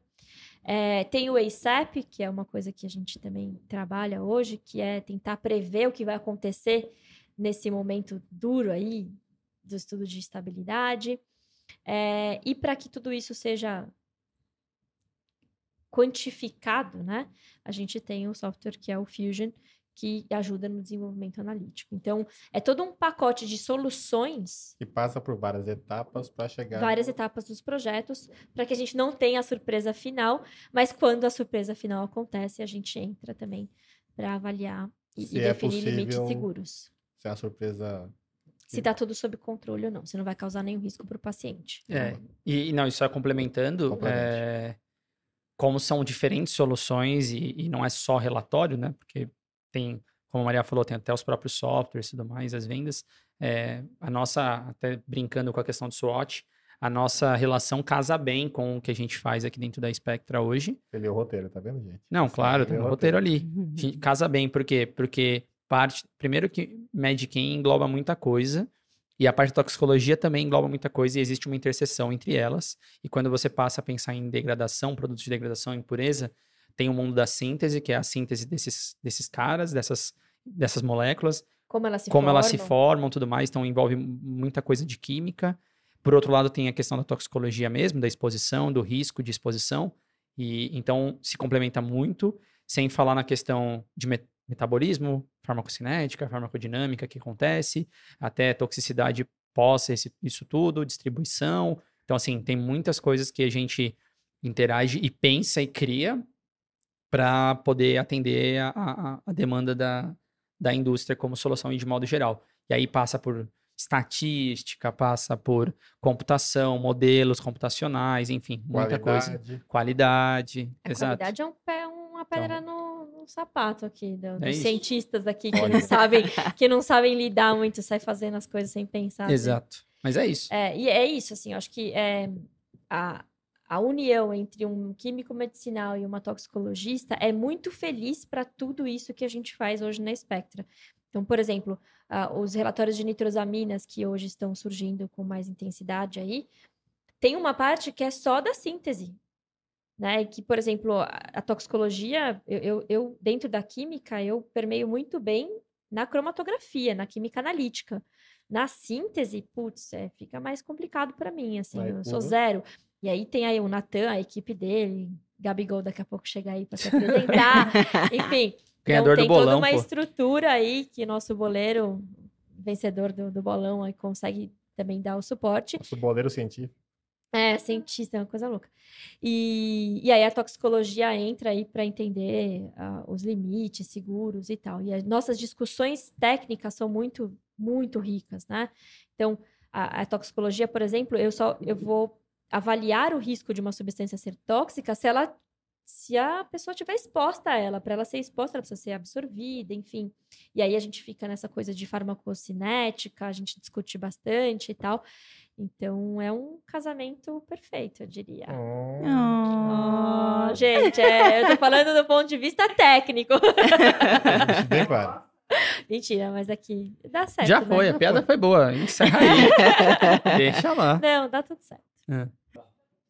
Não, o que eu ia. Não, na verdade, o que eu ia dizer é, antes é que também a Spectra ela dá muito suporte para a indústria farmacêutica, porque a regulamentação está em constante evolução, constante mudança, e às vezes a indústria farmacêutica não tem braço para atender as demandas. Então, eu acho que a Spectra entra muito nisso, né? Que é o caso de nitrosaminas, de labs. Então, Hum. eu acho que é um suporte. E faz parte do nosso, da nossa atividade estar atualizado, trazendo as Sempre, tendências que é. vêm de fora, porque muitas E vezes. preparando toda a equipe para. É, porque às vezes demora muito tempo para a informação chegar no Brasil ou para a Anvisa colocar, e não é uma crítica à Anvisa, é só que às vezes demora para isso chegar aqui, assim, de fato, com uma, uma ideia estruturada. Então, por isso que a gente sempre tenta se conectar com as pessoas de fora e tudo mais, para estar cada vez mais por dentro da, da- das legislações ou do que se pensa e tendência, tanto científica quanto regulatória fora do país, né? E nitrosaminas é uma mina mais um, anente, um agente nitrosante. Olha, eu lendo isso. Ah, gente, até o, até o pessoal do. O Tite também sabe essa, ele vai vir sentar aqui e vai falar disso daí. Beleza, a minha pergunta, então. Manda bala. É, considerando isso que vocês falaram, é, a questão de, de ter as discussões técnicas, relatório para fazer, gestão de projetos, gestão de pessoas, estruturar a empresa, eu gostaria de saber qual que é o maior desafio de ter uma consultoria. Você quer responder? Ai, eu vou responder. Vai lá, vai lá. Né? Mas não é uma consultoria qualquer, né? É uma consultoria com pessoas sendo gerenciadas. Exato, exato. É, é, Porque tem que a consultoria que era só a Mariá, é, É. um desafio. é uma essa consultoria- empresa de consultoria, né? Não é uma consultora, né? Sim. Olha, Tatá. Gente, Tatá, pra quem não sabe, a nossa, nossa diretora da qualidade aqui, ela assume o que ela quiser. E, E responsável, resposta- pela, responsável pelo prêmio Sindus Pharma aí, ó. Maravilhosa. E se ela não gostar da resposta, a Maria vai ter que fazer outra porque não tá no padrão de qualidade dela. É. Exato. Ela fica aqui, ó, de olho em nós. Aí, A régua é alta. E ela ainda vai, legal. e ainda ela vai, vir- vai, vai gerar uma série de atividades para a gente comprovar e planos de ações para fazer Análise uma de- melhor. Quando ela ouviu o SWOT, ela já adorou. É. ela sabe que. O olho brilhou ali. Exato. A gente faz análise para mudar de escritório, olha só. Enfim, é... eu acho que um, um grande desafio, Tata, é você passar por um período de transição em que você é muito operacional e tem que fazer a gestão. Uhum. A gente já trabalha muito mais, né, do que A questão que o Natan falou, né? O cara, as pessoas acham que vão abrir uma empresa e vão trabalhar quatro horas por dia, porque, ah, eu sou empreendedor. Muito pelo contrário, você vai trabalhar muito mais, né? E quando você tem uma equipe que você precisa formar para poder fazer aquilo que você faz operacionalmente, né? É, isso leva um tempo e você precisa se dedicar ao dobro, porque você, ao mesmo tempo, você tem que continuar fazendo, mas tem que começar a fazer a gestão, tem que ensinar a equipe, tem que treinar. Então, acaba que você dobra a quantidade de trabalho. Uhum.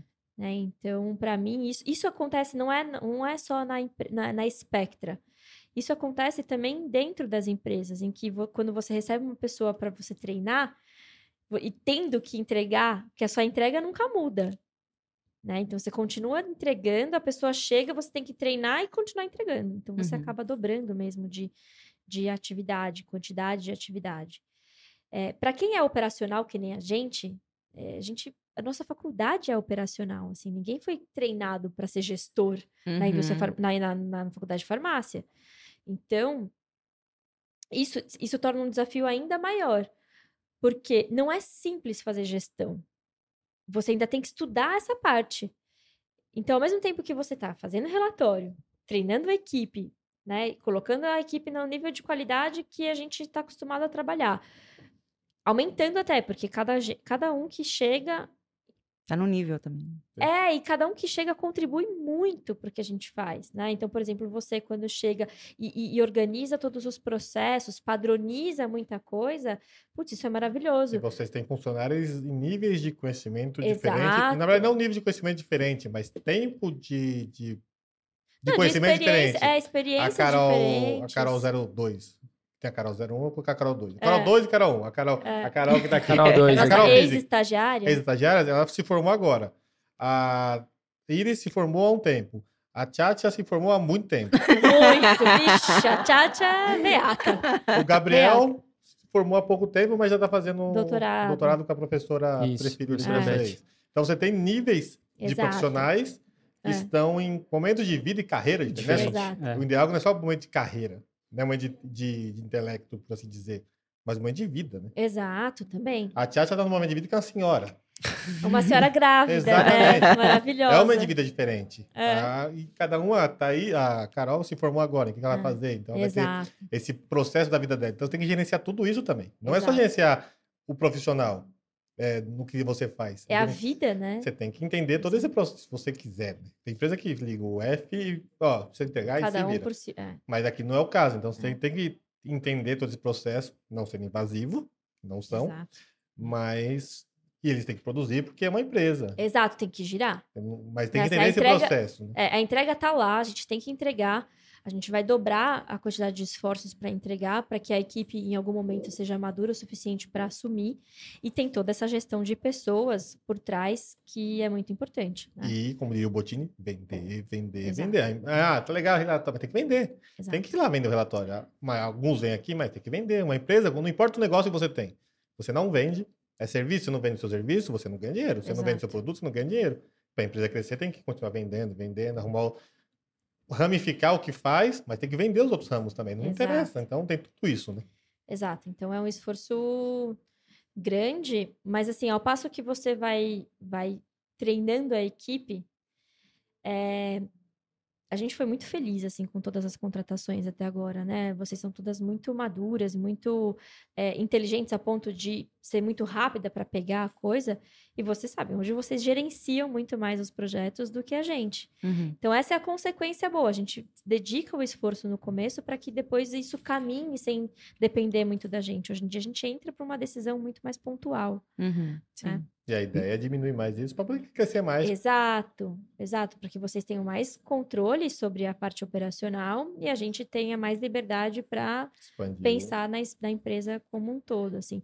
E agora tem a, né, estamos no momento de criar a área de recursos, não é recursos humanos, né? A gente fala de pessoas. Uhum. Então, uma área que cuida de pessoas. Então, Eu, eu acho que. Desculpa que eu te cortei. Não, pode falar, pode Não, é que eu ia falar. é, pensando. Você já fez essa pergunta pra mim fora do ar, inclusive? Alguém, a gente já falou sobre isso ou não?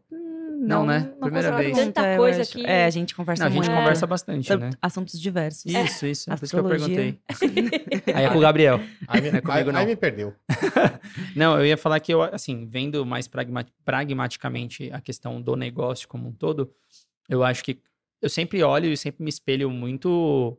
Não estou dizendo que é 100% do, da, do business, né? Assim, igual, mas a gente sempre fala e discute muito de- da- das Big Fours de, de consultoria do mundo, que é PwC, Deloitte e tudo mais, que são empresas que também fornecem soluções para diversos setores, né?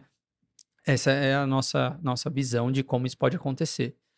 E aí, dentro de, se você estudar, se a gente estuda as histórias deles ali, as- até os questionamentos e tudo mais, dentro desse, do leque de desafios, é, primeira coisa é você agregar valor, isso é o que eu penso, né?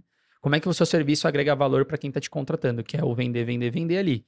Porque, Do em, deixar claro É, do Botini. porque em teoria, em teoria, sim, é, a indústria pode achar que ela sabe fazer, que ela é capaz de fazer. Então, assim, se você não está mostrando valor no que você faz, dentro do serviço, isso é um problema. Não tem vantagem, né? É, e a segunda coisa Aquela é. pergunta que a, a empresa que vai te contratar faz. Por que eu vou contratar você? Eu consigo fazer o que você É, vai? isso, exatamente. Consigo. Então não vou te É, contratar. então, Ah, exatamente. Não consigo. Então contrate. E aí, dentro, assim, aí nesse contexto de contratação, aí a gente pode abrir vários leques de coisas que aí a gente tem que fazer outro podcast, porque eu vou ficar 40 minutos falando sobre estratégias do, da jornada de experiência do, do cliente. Ele e tem, até um, ele tem um, o feliz hábito de começar essas conversas complexas 11h50 da noite. 11h50 da noite, é verdade. Aí a gente fica até 3 horas da manhã conversando e, e aí lascou. E aí não tem podcast para vocês.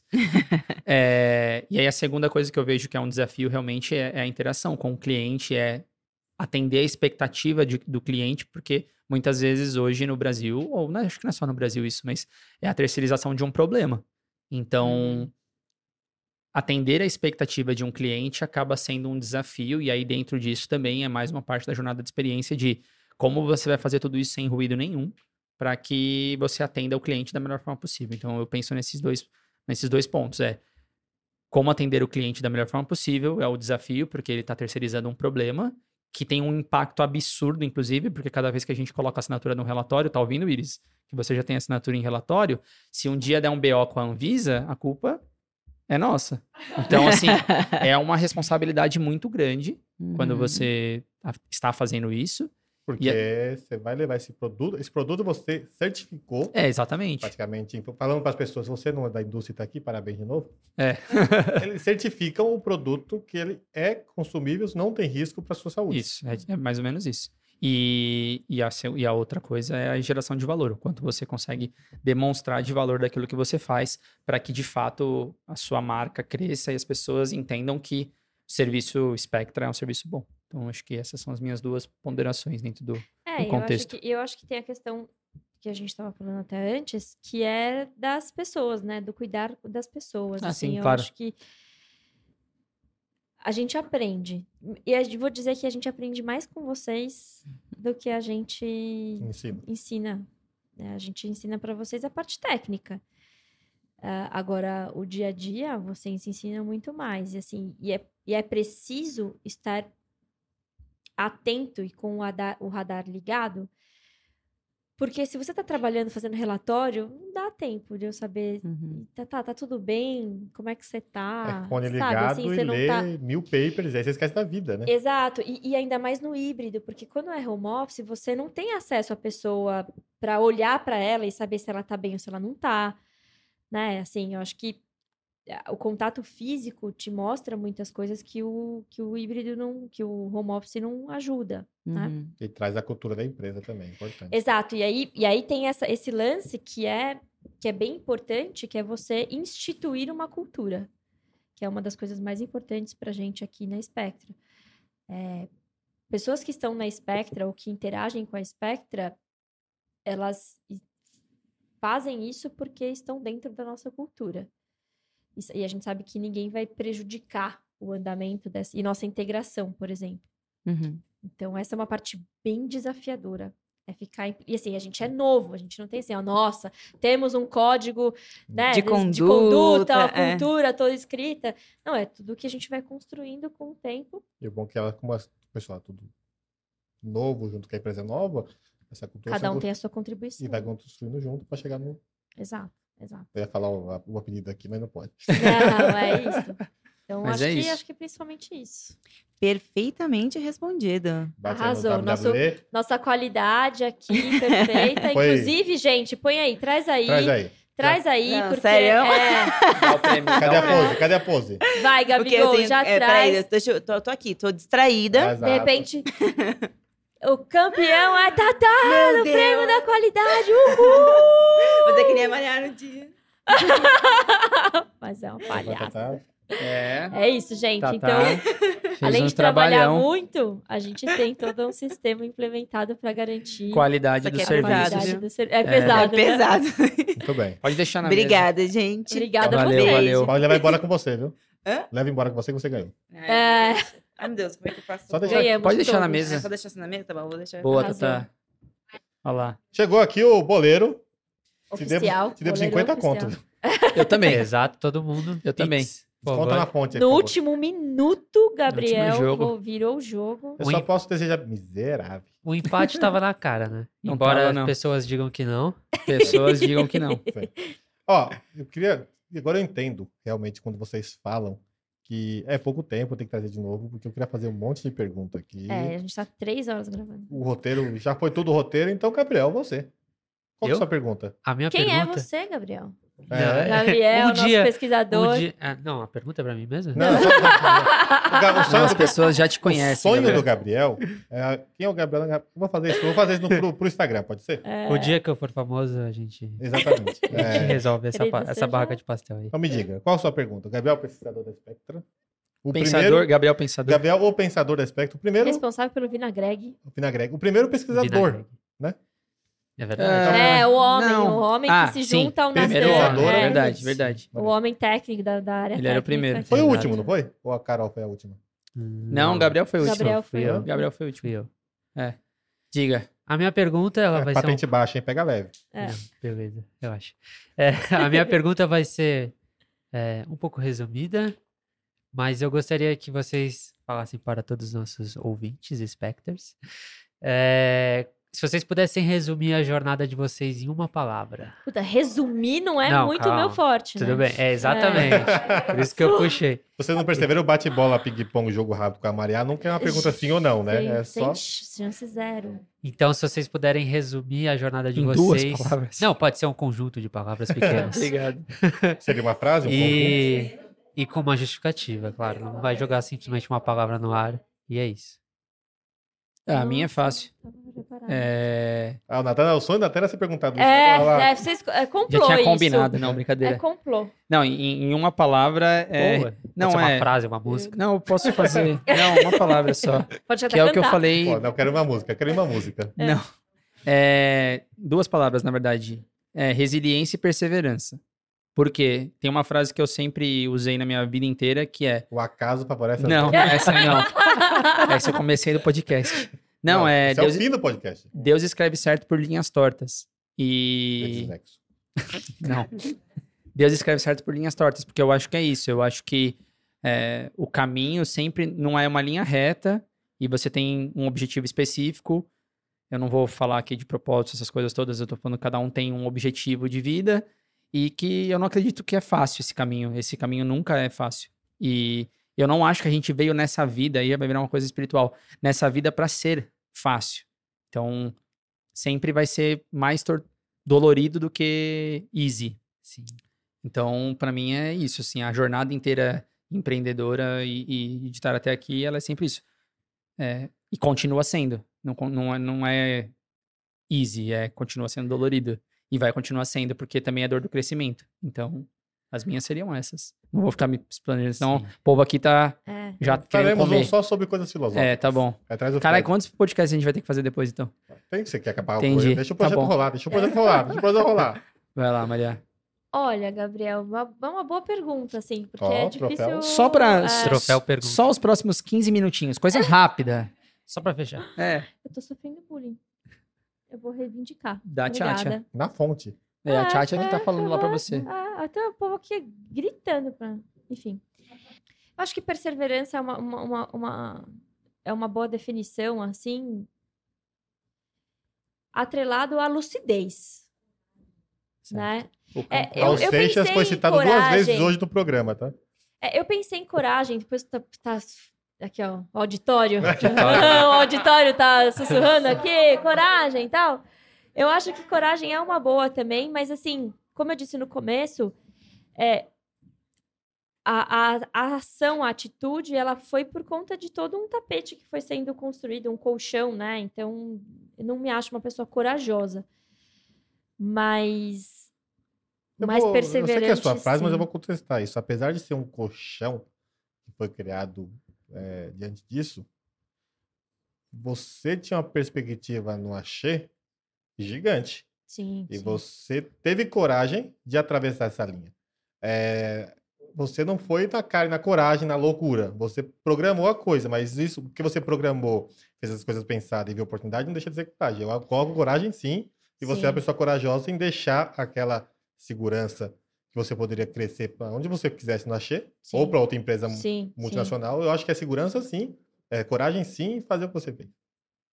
Obrigada, acho que. Obrigada pela parte que me toca. É, eu tive alguns momentos mais corajosos para mim, que foi a, a comunicação e a sustentação da decisão de sair, porque é que nem relacionamento, assim, né? É. Terminar um relacionamento não é fácil, mas sustentar o término é muito pior, né? Então, para mim exigiu um pouco mais de coragem, assim, acho que esse- nesse momento, é, de fato. Mas eu acho que a Spectra ela é ela é perseverante porque a gente sempre acreditou que fosse dar certo. Ela é. Eu, eu acho que a confiança também é uma coisa muito importante. Eu acho que tudo isso. Até a gen- eu sempre falo assim: eu sou uma pessoa que eu tenho uma, uma autoconfiança que às vezes extrapola alguns limites, assim, porque atrelada à lucidez, como eu disse antes, você conseguir enxergar um cenário em que você sabe que você vai fazer uma coisa certa, né, e, e que aquilo vai acontecer de alguma forma, acho que é uma, é uma, é uma característica importante minha, claro, mas que, que hoje está enraizada na Spectra. A gente vai, né? Então, assim, hoje o Pastelaria, por exemplo, foi um projeto que há um ano atrás o Natan falou, meu, vamos fazer isso aqui, vai dar. Porque a gente vai fazer dar. Né? Mas é óbvio que ninguém é amador a ponto de falar assim, ah, eu acordei um dia, vou aqui montar um time de basquete e vamos ser campeão do mundo. Né? Eu tenho 1,55m. Então eu sou lúcida o suficiente para entender que eu não vou ser o Michael Jordan. Né? Então, apesar de gostar, de sim. querer ser Kobe Bryant. Mas você pode vai- ser o Steve Nash. Por exemplo. Putz, nossa senhora. O vai dar da Maria é. Ela confia nas suas capacidades. E quando Exato. não é tipo, vou pegar por pegar. Você tem que ter, no mínimo, confiança nas suas capacidades e saber o que entrega. Não, não é para fazer, ah, eu vou fazer, depois eu me vi. Não. Exato. Você confia no que você é capaz de fazer e você faz. Não é, não vai romanticar isso, romantizar Exato. isso, porque. Gente, é zero romântico. Né? Esse processo todo é zero romântico, assim, exige um esforço além do que às vezes. é- Porque, por exemplo, estar numa, numa cadeira CLT, você começa em um horário, termina em outro, e se você quiser parar, você vai parar e tá tudo bem. Em É, 90% dos aqui- casos, no final do mês o dinheiro tá lá. E... Exato. Então, não, aqui não, não, não, não funciona. Então, acho que tem isso. E, e claro que tudo isso respaldado por ciência. Né? Então, a perseverança, a lucidez com, com a co- autoconfiança e coragem, assim, e a ciência que respalda tudo isso, é, é algo que tranquiliza e, assim, a gente tem respaldo, né? Ninguém tá aqui fazendo amadorismo. E eu acho que isso, de certa forma, ela, isso transborda para todo mundo aqui da equipe, que não tem não pra gente, né? Acho que a gente Não adotou... tem, não. Tem as loucos aqui que falam assim, não. Às vezes um cliente chega aqui, não, dá pra fazer. Eu, eu fico pensando assim, falando, nossa, será que dá? Aí tem os povos aqui que falam, não dá, dá. Não, vamos fazer. vamos fazer. Quantos, quantos são? 50? Fechou. Uma semana? Vamos entregar. É isso. Né? Os povos tudo doido Ah, aqui. mas é- A gente só é a seleciona cultura- a gente louca. Mas isso é a cultura da empresa. É a cultura da empresa. Como você definiria a sua pergunta para eles? Ótima. Não, não, A a, minha sua pergunta- é, A minha pergunta foi ótima, porque sou É, que- exato. É, humilde. É, porque foi muito boa. Então, mas a sua pergunta, respondendo, Não, responde a sua responda Foi pergunta. sensacional essa. A minha, pra É, mim... pra é pra você. no, Como no você seu olhar, resume? no seu olhar deles assim. Pode ser a sua jornada na Spectre. Aí você me pegou, hein? Ah, É, tá Você que fez a fácil, pergunta, né? pô. Ah, eu... pode ser uma música também. Pode ser uma música? Pode ser uma passagem? Pode. Pode. Não sei de Um cor. poema. Só que Não, é- canta, só que canta. Um poema. Era, um- é o que tá na minha, na minha minha- dissertação do mestrado do Senhor dos Anéis. É muito boa. Quer que eu pegue pra ler aqui? Quer que, pode- Ah, não, não tem problema. É, eu, eu creio que atitude. Acho que pra mim seria atitude e com certeza resiliência. Acho que todo mundo leva essa palavra consigo, né, durante a vida. Mas acho que atitude acima de tudo, porque eu acho que eu já falei isso no outro podcast. Tudo que, que me fez chegar aqui foi através da atitude. Então, de não ter medo e nem vergonha, porque tem muita gente que tem vergonha, né? Ah, De perguntar, pedir ajuda, Direta ir Tite. atrás. É, de ir atrás, principalmente, se mostrar interessado. E a partir do momento que você tá ali, dá o seu melhor para não deixar a oportunidade escapar, né? Parece muito frase de boleiro. Agora nisso. o professor, o professor deu a oportunidade Exato. pra gente aqui. A gente não foi. Conseguimos, equipe. conseguimos três pontos. é. Conseguimos três pontos pra Graças a tabela. Vamos pensar no próximo Não jogo. foi a do pastel ainda, mas uma vez vai precisar acontecer a do pastel. Não, mas eu já tenho a resposta do pastel aqui, ó. Então segura. Muito tempo. Chama, chama agora o homem, a Então, máquina. então segura. E com vocês agora, o homem, a máquina, a lenda, o mito. Wilton Pereira. O que, a pessoa mais comentada nesse episódio. Exato. Tite. Quer dizer, nos últimos dois, né?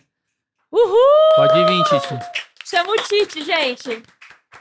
Vai rolar, Tite? Vai, ô. Ah, não tô crendo. Coloca uma musiquinha na hora que ele entrar, assim. Ó.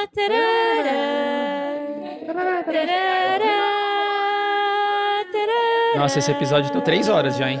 Caraca. Uma Olha pessoa aí. estrogonoficamente sensível. Olha só. Uhul! A- Que honra! Atendendo, eu não Esse é. Tite. Não, gente, Tite! ao vivo atendendo a cores. pedidos. Ó? Ó, sua câmera é Todas aquela. essas? É, pra todo mundo falar junto, é aquela ali, tá? ó, Mas é aquela ali é a quando a gente Só fez minha, esse, né? quando Só a gente começou a falar isso que as pessoas deram essa sugestão de fazer esse episódio, o nome do Tite assim de que não é brincadeira. Você tá achando que é brincadeira, mas não é. Eu bem acredito. As pessoas queriam conhecer as pessoas que as pessoas queriam conhecer As as, pessoas que fazem as artes. Eu falei, não, não, não são pessoas. São lendas. É, Lendas. são mitos. Não. Lenda de um homem só. É, é o, é o Tite. é o Milagre, ou Tite. seja, ou seja, milagre. É isso. Olha, eu, eu detesto câmera, detesto. Mas finge, finge que nem tem. É Não, verdade. sim. E tá tudo desde bem. pequeno, pergunta pra Desde Tata, pequeno. cara. Pra tirar foto minha, quando eu era pequeno, eu me escondia, me colocava nos cantos, assim. Eu tenho uma irmã que eu detesto que ela faça isso. De Ah, achei que, a você, dete- achei que você detestava a irmã. Não, Não, não. Ah, ufa. Olha, olha, Mas ele, olha o que ele, fez, que ele fez por vocês. É, É, Tite, não, é tenso, uma honra, tenso. obrigada. Eu Eu sei, que eu sei do sacrifício. O Tite sentando aqui, a gente tem que entrevistar ele, não ele É, fazer pergunta pra não, gente. calma, Você ele controla, quer ver o podcast. Tá bom, desculpa, obrigado. Olha, como é a pessoa mais aguardada Exato. há anos aqui para se apresentar e falar, ele Só vai fazer a aqui. última pergunta do podcast. Exato. Moral, hein? Eu costumo ter algumas.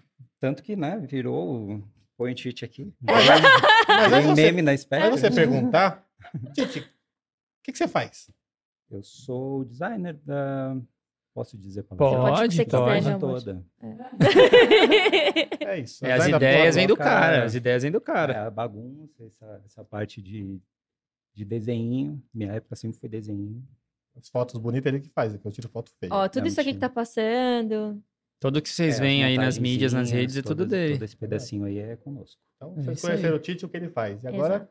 o Tite intelectual, o Tite Maria Gabriela provoca. E você que faz lá, que eu não lembro de você, não. Ih, Eu fico ali atrás ali. Ah, tá. Ele veio aqui pra frente, mas que ele tropeçou. Tropeçou, caiu, falou, fica. Ah, fica. Cara, eu o Tite, ele, eu ele- fiquei ali atrás, desculpa eu interromper, tá te interrompendo. Eu já falei, eles vão me chamar, eles vão me chamar de alguma forma. Eu preciso me programar, eu preciso me proteger.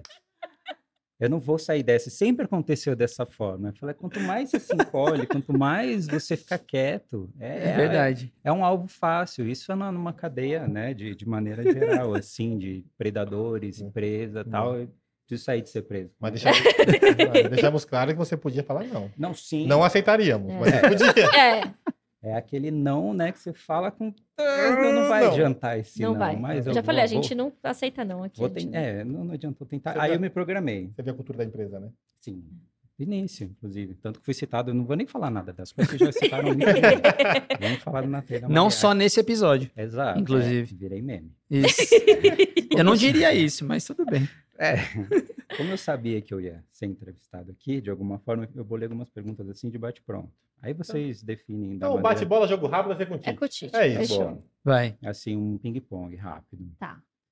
É, aí você é, não tem ordem para responder, mas eu gostaria de, de um breve depoimento do porquê da sua resposta. Uma resposta que para mim, uma pergunta que para mim assim já é de, de um tempo que, que me vem cafifado.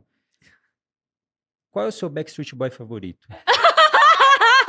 Perfeito, perfeito. Kevin. Kevin. Kevin. Obrigado. Por quê? Por quê? Vamos- Porque historicamente era o cara que minha irmã mais gostava. E esse vamos- era o que eu sabia. dez- Não, esse é o que eu É. sabia. Eu tinha Tinha amigo- pôster dele em casa. Eu tive que saber quem era, acabei me acostumando Esse é com o aquela ca- imagem. Curtia bonita. aqueles olhos claros. Sim. Sim, não. E o cachorro que chamava Kevin? Kevin, não, é. seu. Não, é Kevin. Lá, Era o que, era o que minha irmã mais curtia e conheço tudo de Backstreet Boys. Gente, ele sabe até os passinhos. É, tá conheço tudo de Backstreet nada. Boys. Sabia que tinha alguma coisa. Acertou, cara. acertou. Sua irmã que se obrigava a dançar, né? Não, tem uns. É, eu, lembro de uns, eu lembro de uns três CDs em casa, dois CDs em casa. Quit Playing Games with My Heart. É, Poucas entendeu? pessoas sabem. Ele dança ainda assim, ó. É. Joga de sunguinha? É. Sunguinha, É. com Maria certeza. vai falar, é- Gente, Aí é coisa- olha, Vai falar o Natan. Aí é coisa- boy preferido dela. Aí é coisa pra TikTok, a gente ainda Sempre não tem. É. A gente ainda não tem essa rede. Eu vou ficar mais ou menos nesse mesmo, nesse mesmo nível de pergunta. Perfeito. Assim. super profundo. É bem, é um pouco. Uhum. Vou sendo sincero agora, entre os dois. Quando você você tirou a carteira de motorista, ou você comprou a carteira de motorista? Olha, eu tirei. Tirou, fez Tirei de todas as primeira, aulas, de fiz primeira. todas as aulas de primeira, real. Uau! Eu, Foi. eu tirei. Me, me tava borrando toda, mas Eu foi. acredito. Eu tirei, já pensei em comprar de moto, mas nunca comprei. Nem Só tentou de moto. Não. Não, tentei. Quando eu fui tirar em Peruíbe, tentei, só que eu já morava em Santos. E aí, no dia das minhas provas, eu tinha aula e tal, das provas de, de habilitação. E aí, eu fui postergando, postergando, até que chegou um certo dia que a autoescola virou pra mim e falou assim: ó, ou você vem fazer isso aqui, ou você vai perder todas as cartas. Você vai perder a carta que você já fez de carro. Aí eu falei, puta, mas eu tenho prova de bioquímica nesse dia. E eu lembro de tinha prova de bioquímica. O que, que ganhou, né? É, aí eu falei pro cara, então deixa só de carro mesmo. Mas cheguei a fazer as aulas, mas aí eu só tenho carta de carro hoje. Justo, certíssimo. Pô, Mas pensei em comprar, Eu pensei em comprar já, mas não, não fiz. Não, não, não eu, fiz. eu não, eu sou não muito consegui. orgulhosa. É, não A consegui. Maria jamais compraria. É. Eu não compraria, assim, a não ser que eu tivesse Não, feito é. umas 10 vezes e aí meu pai falou, querida. É que na minha casa não tem essa coisa de, de jeitinho, assim. a É, gente então, não, foi por isso. Pensei É, em comprar, mas falei, não vai dar, não vai rolar. É, ele é Não grande. Meu pai, É. apesar de eu ser pequena, ele é grande. Mais uma, só para vamos ser rápidas, curtas e grossas. Eu não tenho muito o que falar Complexo é sobre a só parte, ciência, muito né, ciência. É muito científico. ciência e tudo mais, além da Mas é logo sobre e a dessa- gente, né? Sim, É. exato. Uma boa. Tá bom. Você já foi emo? Não, mas curtia Simple Plan. Bom, Mas jamais, não dava pra usar aquela, aquele negócio, não, não dava, ele Tite. tem essas coisas, o cabelo Não é dava, não bagunçado mesmo, ele É. não corta. Mas, Mas Simple Plan, tava, ouvia, curto as musiquinhas se passar tal. no carro hoje, você deixa. Ah, Não deixa, deixa. Até é nostalgia, né? Nostálgico. Eu lembro, o Gabriel vai saber ali na, na Ana Costa, tinha uma galera que ficava ali na Ana Costa sentada, Nossa, sofrendo espremia, tal. sai mais. Você, você Tá ouvia certo. É, então, vamos Chemical apertada. Romance, você não via? Ah, isso já era uma geração um pouquinho acima, assim, não fui Um muito, mais não gostei muito, também. mas eu sei, sei quem que é, Ah, mas é. não, não, não- Bem sofrido. hein? nunca passou pela minha playlist, eu acho. aqui. Nunca? Não, Tá, Chemical tá. Romance acho que não. Eu, o quê? Já foi emo? Eu não. É. Putz, não é o De jeito, jeito né? algum, né? Do samba, Eu poderia ter respondido pela Você carta, podia. mas eu, eu, eu quis jogar a Maria do carta. samba, né? Ela é do Pierre Jan, pô, Cara, não eu dá. sou do. Eu, e eu fui muito bem influenciada pelo Tite. Eu curtia Opa. muito, te- durante muito tempo da minha vida, um hardcore pesado, assim. Natan foi influenciado pela irmã, né? Você- É, então. Aí, é mais aí- velho? Eu- minha irmã, tem- ela tem três Ah. anos de diferença. Uma mais científica agora. Hum, Breaking Bad e Walking Dead. Breaking Bad. Mas Bad, Walking? Dead é muito bom. Não, eu, não essas coisas. Walking zumbi não Dead é eu fui comigo. até acho que a quinta temporada. Mas é muito bom. Mas o Não. Breaking Bad é, Breaking é, Bad é a nossa. Todo é, sentido, né? Ah, ela é obrigado. é, é a- Obrigada, não Tite. espera- quando É. você se associa, você fala: caraca, é isso. Finalzinho de ano. Rápida, curta e grossa também. Tá chegando Natal. Vapá, ser bem-vinda? Não, pra mim não. De jeito nenhum. Sério? Jamais, É jamais pra mim. É, Se não, passar no corpo, eu pego o passo e como assim. não, Porra, não eu tô com consigo. o Leandro nessa. Nossa, Eu Vapá é vida. demais. Talvez só a Maria. Mix, só no mix de nuts. É, eu nem isso, eu tiro Também. no Você mix de tira, nuts. é não gosto. Eu vou Não, contar o pra não come fruta. Obrigado. É, eu não como fruta. Denúncia. pá? É. Não come fruta. Não como Não fruta. come. Não, uva passa. Não. Põe aí Seca, né? comentário quem, quem come fruta também, coloca aí. Ou não Quem come não come fruta, fruta, coloca aí é. no comentário. Que acho que é Tá. mais gente do que eu Isso esperaria. é, isso é bem polêmico. É. Quem uva passa, sim ou não? É, pode É. pôr nos comentários. Responde aí. Tá, onde eu parei? Não uva passa. Vamos aqui. Complete a frase. Ixi. Gente, ele tá armado. Muito bom, muito bom. Eu tive que me salvar. Você mandou bem. forma ali. que Nossa, minha única Deus. ferramenta é. Vamos Falou, complete a, fra- ah, com- complete a frase. Ah, Virou trava-língua até. Dig, dig, dig, dig, dig. Plant Rample, mas não, brincadeira. É. Eu pensei, Eu no- falar, é. eu pensei em Sandy Júnior. Eu pensei em Sandy Júnior Dig, também. dig, jai, gobó. Dig, dig, jai, dig, jai, papai. Eu nunca mais bebo Eu nunca mais bebo. farmácia, deve ter tido alguma Não, coisa calma, que fez. deixa eu pensar. Eu nunca mais bebo. Eu nunca mais Ah. bebo clorofórmio que drogas. Não era pra beber. Eu ia falar, nunca mais bebo o uísque ruim, porque eu já fiquei muito mal com uísque. Tipo, foi muito isso. muito e muito uísque ruim. ruim. Sim, É, era e muito muito ruim, é, muito isso. isso. isso, é. Eu nunca mais bebo Isso aí não dá. o clorofórmio. Fiquei pra beber, mal. gente. E não é. Não tem nada a ver isso aí. Ah, É. e nunca. E também os derivados de Smirnoff, sabe? Quando você vai baixando. Sim. Quer dizer, macho de Orloff, que você começa Kobov, Askov, plástico. começa Balalaica. essas aí Aquelas também. garrafas de plástico Isso. de que custava 3, 4 reais. Isso, exato. Aí você comprava o Tang. É, Aí chama você suquinhos fazia- gummy. Eu ia falar Suco isso. gummy, obrigado. Suquinho gummy é uma coisa que não dá. Não Se dá é um negócio mais, da não dá vodka, mais, não. eu não bebo, não. Ainda Não mais dá. que tem uma estagiária aqui que traz bebida italiana pra nós. É, aí não não dá, dá pra né? Aí Estagiária não dá mais chique mais. que Não, aí não dá mais. mundo. não Só dá mais. trabalha com qualificação da- das Isso. coisas. Então você toma ali uma Plástico. tripla do filtrada, você vem É. com aquele mijo de égua. Tá? Qual É, é a chance? Isso. Já vem com a mãozinha aqui. Exato, É, exatamente. Mandou a coxinha. Não dá. E qual é não a dá. chance de eu tomar isso? Mas Não obrigado. Até o, a E tem extraíveis e plástico é assim. lixiviáveis ali também. Não dá, Ixi, cara. Não dá. Conheço tudo isso aí, viu? É, não É. dá. não Tá, por que você nunca mais bebe? Ah, os suquinhos gummy, sem chance. Suquinho de, de, de cara. Sabe que foi isso que. Vodka, Aí não. eu já tô até tomando conta É. aqui. Mano, eu, eu, eu do Tite aqui. Tá fica à vendo? Ele se achou, gente. Suco gummy, eu creio que deve ter sido derivado dessas corotinhas com, com sabor. sabe? Mas sem falar marca pra não fechar é patrocínio. também. Não, é a barrigudinha. Ih, a barrigudinha só pode, a barrigudinha pode. Não, tá aquilo é certo. um horror. Não, Não, isso, é- veneno, isso entre, jo entre jovens, isso é sucesso. gente, pior- jovens. É, tô falando sério. Jovens É aqui. não, né? Não, entre jovens pode. Depois para porque o fígado não vai aguentar. Nossa, Fígado, rim, pâncreas. É. Só não toma paracetamol depois. que Isso é verdade, também não, faz isso não. toma. É. Umazinha assim, só pra dar uma jogada no, na. pra também dizer. entregar um pouco a idade de vocês. Ah. Xuxa Angélica. Ai, Xuxa. Eu vou falar Angélica porque ela era da Manchete e aí tinha Cavaleira do Zodíaco e eu gostava e lá assistir. Gostei da linha de Angé- é raciocínio. isso aí, isso, foi Angélica, longe. pronto. Mas não tem como ser Angélica, ela canta a música do Cavalo de Fogo toda desafinada.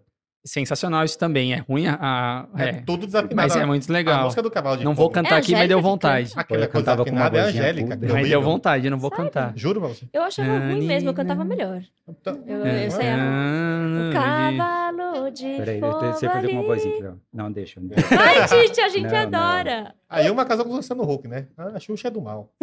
Verdade. Tem essa de. de...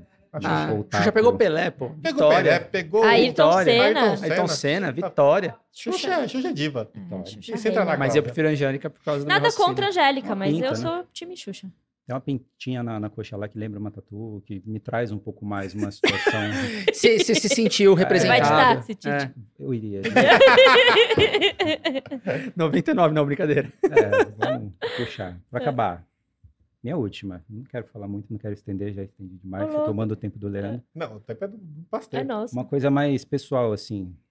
Puxar essa pro, pro Natan. Natan, você já se arrependeu de algum corte de cabelo fora esse? Pô, vários. Cabelo é uma coisa que eu não tenho apego. Meu apego é zero. Calma, agora deixa eu fazer um comentário. Agora eu vou puxar, nem cabelo eu tenho. né? eu tô aqui falando você. Por muito tempo, a Maria cortou meu cabelo. Por muito tempo. Mas eu E a gente nunca me tava prestes incomodei. a voltar a fazer isso, inclusive. É, a gente tava prestes a voltar a fazer isso, porque eu falava, mano, não precisa e tal. Teve um belo dia que eu me enfezei lá, falei, mano, raspa isso aí. E aí ela pegou, tipo, dois, e raspou inteiro dois. Ficou parecendo um capacete, meu irmão. Capa E aí, né? e aí eu fui trabalhar assim, as pessoas falavam, o que, que você fez? E eu falava, cara, daqui a pouco cresce. Mas ficou inteiro, você deve ter foto disso. É, O Natan é um problema, gente. O não Leandro me já manifestou. O Tite acabou de concluir que, assim, o cabelo dele é sempre um problema. O Tite Não, o reclamava dele não é horrores. o problema, não. Não, O problema é... não cortar o cabelo. Não. É, o problema é a É canguice. É que eu É. não, não É me aqui, ó. incomodo. Zero, me incomodo não zero, me incomodo zero. Exato. O Tite sempre reclama quando vai fazer as artes que tem que arrancar os cabelos ruins do Natan, assim, que fica Tinha. saindo. Hoje não mais. Que meu Não, cabelo muitos hoje... cortes diferentes. Ali, É. Quando eu chego, eu falo, caramba, não tanto cabelo diferente de novo. não dá mais pra usar essa. É verdade. O cabelo grande é, É. pior. Não, É. mas eu tenho zero apego com, com cabelo. Então, Percebemos, todo mundo aqui Pra percebeu. mim, É. É um Ah, creme eu também. raspo, tô de boa. A Maria, uma vez, nessa história de cortar cabelo, eu Nossa, falei assim, ah, eu quero deixar crescer. Foi quando eu comecei a falar em deixar crescer. Aí ela foi fazer... Ela tava cortando meu cabelo. Aí ela foi fazer aqui o pezinho aqui, só que aí ela, ela fez aqui, ó. Aí eu falei, é, agora tem que raspar. Eu aí que- pá, raspa inteiro. Gente, ele parecia o cara do- dos três, do- dos, dos Eu três tenho foto. É. Larry meio- Walpole. O, o de cabelo O tigelinha. cabelinho tigelinha. Acho que é o Paul. Acho É. que é o maior. Larry é o É o gordinho. Léo né? gordinho. Ah, É, talvez, não sei. É. Ah, as pessoas não vão saber. Essa É. época de. É. Mas é Twin to Fly. Twin, twin, twin fly. Mas eles Essa faziam época assim, de pandemia, assim, acho que geral passou por esse momento, assim, de. Pode cortar meu cabelo e ficar aquela. Quando eu fui no salão Aquela lá, aquela, horrorosa. caca. Nossa, aquela, toalhinha, geral. aquela toalhinha quente no rosto. Quando eu voltei Não, depois mas da isso é pandemia. chique, né, bebê? desculpa. Mas Isso depois é da chique. pandemia, cortando em casa, fazendo em casa, vai com a toalhinha. Pago. Luxo, né? É. Pago, é meu É luxo. sem, pago. Pago, é meu luxo. É meu, eu tenho que ir meu cuidado. Como é que é? Exato. Tá certo. Tá Bom, mas é, eu não Skincare e tenho, body care. É. É. Exato. Vamos. eu tenho apego zero. Titi, Sucesso. qual que é a frase do pastor? Ah, depende, Ó, pera. ó, Vamos. Você quer que eu narre todo? Ah, o acaso favorece as mentes preparadas. Uhul! Muito bem. Isso. Obrigado. Agora, obrigado. agora para encerrar o episódio, Eu? do jeito que o Natan termina, daquele jeito, vai. Ai, caramba. Não, essa já dificultou frase, ele. Essa Pô, frase, já cheguei tão preparado, estudei ali. Exato, na pressão, exato, tava Aí o. Leandro, não contente, vai falar: Tá não, pera, não vai passar por essa. Nossa, foi, foi, muito, foi muito legal. Mas, vocês ó, vocês finalmente um- ouviram. Vai fechar. Vai lá, vai lá, vai lá, vai lá. Concluindo, só curte pra gente ficar feliz. É o nosso. Nosso e curte, compartilha, põe o sininho, faz aquele lance todo, que é o que a gente, né, luta por isso. Verdade. Nós aqui, ó. Sua meta de ano novo. Exato. Compartilha esse podcast com cinco amigos. Por É favor. meta. Por favor. Sua meta. A gente vai agradecer se fizer isso. Afinal, o Tite veio aqui para brilhantar o finalzinho. Exato, gente. Olha, essa Tentamos. participação foi. Mas Não, é, foi- teve, teve a história dele. Tua- Final- Finalmente vocês sabem o que a Specta faz. Finalmente vocês sabem como surgiu. Toda a história daqui teve história de empreendedori- em- empreendedorismo, superação, é, inspiração. Teve tudo aqui. Então, eu espero que esse programa seja o acaso que faltava na vida de vocês. Com certeza. Uhul! É isso aí. Assim como o Pastor de Ria. Agora termina cantando Backstreet Boys. Que isso? Não sei não, cara. Você me pegou desprevenido. Vamos botar a musiquinha só, tá bom, né? Dança, eu canto, você dança. Isso. Uh! Valeu, gente. Valeu, Obrigada, valeu, amo valeu, vocês. Beijo. Tite arrasou.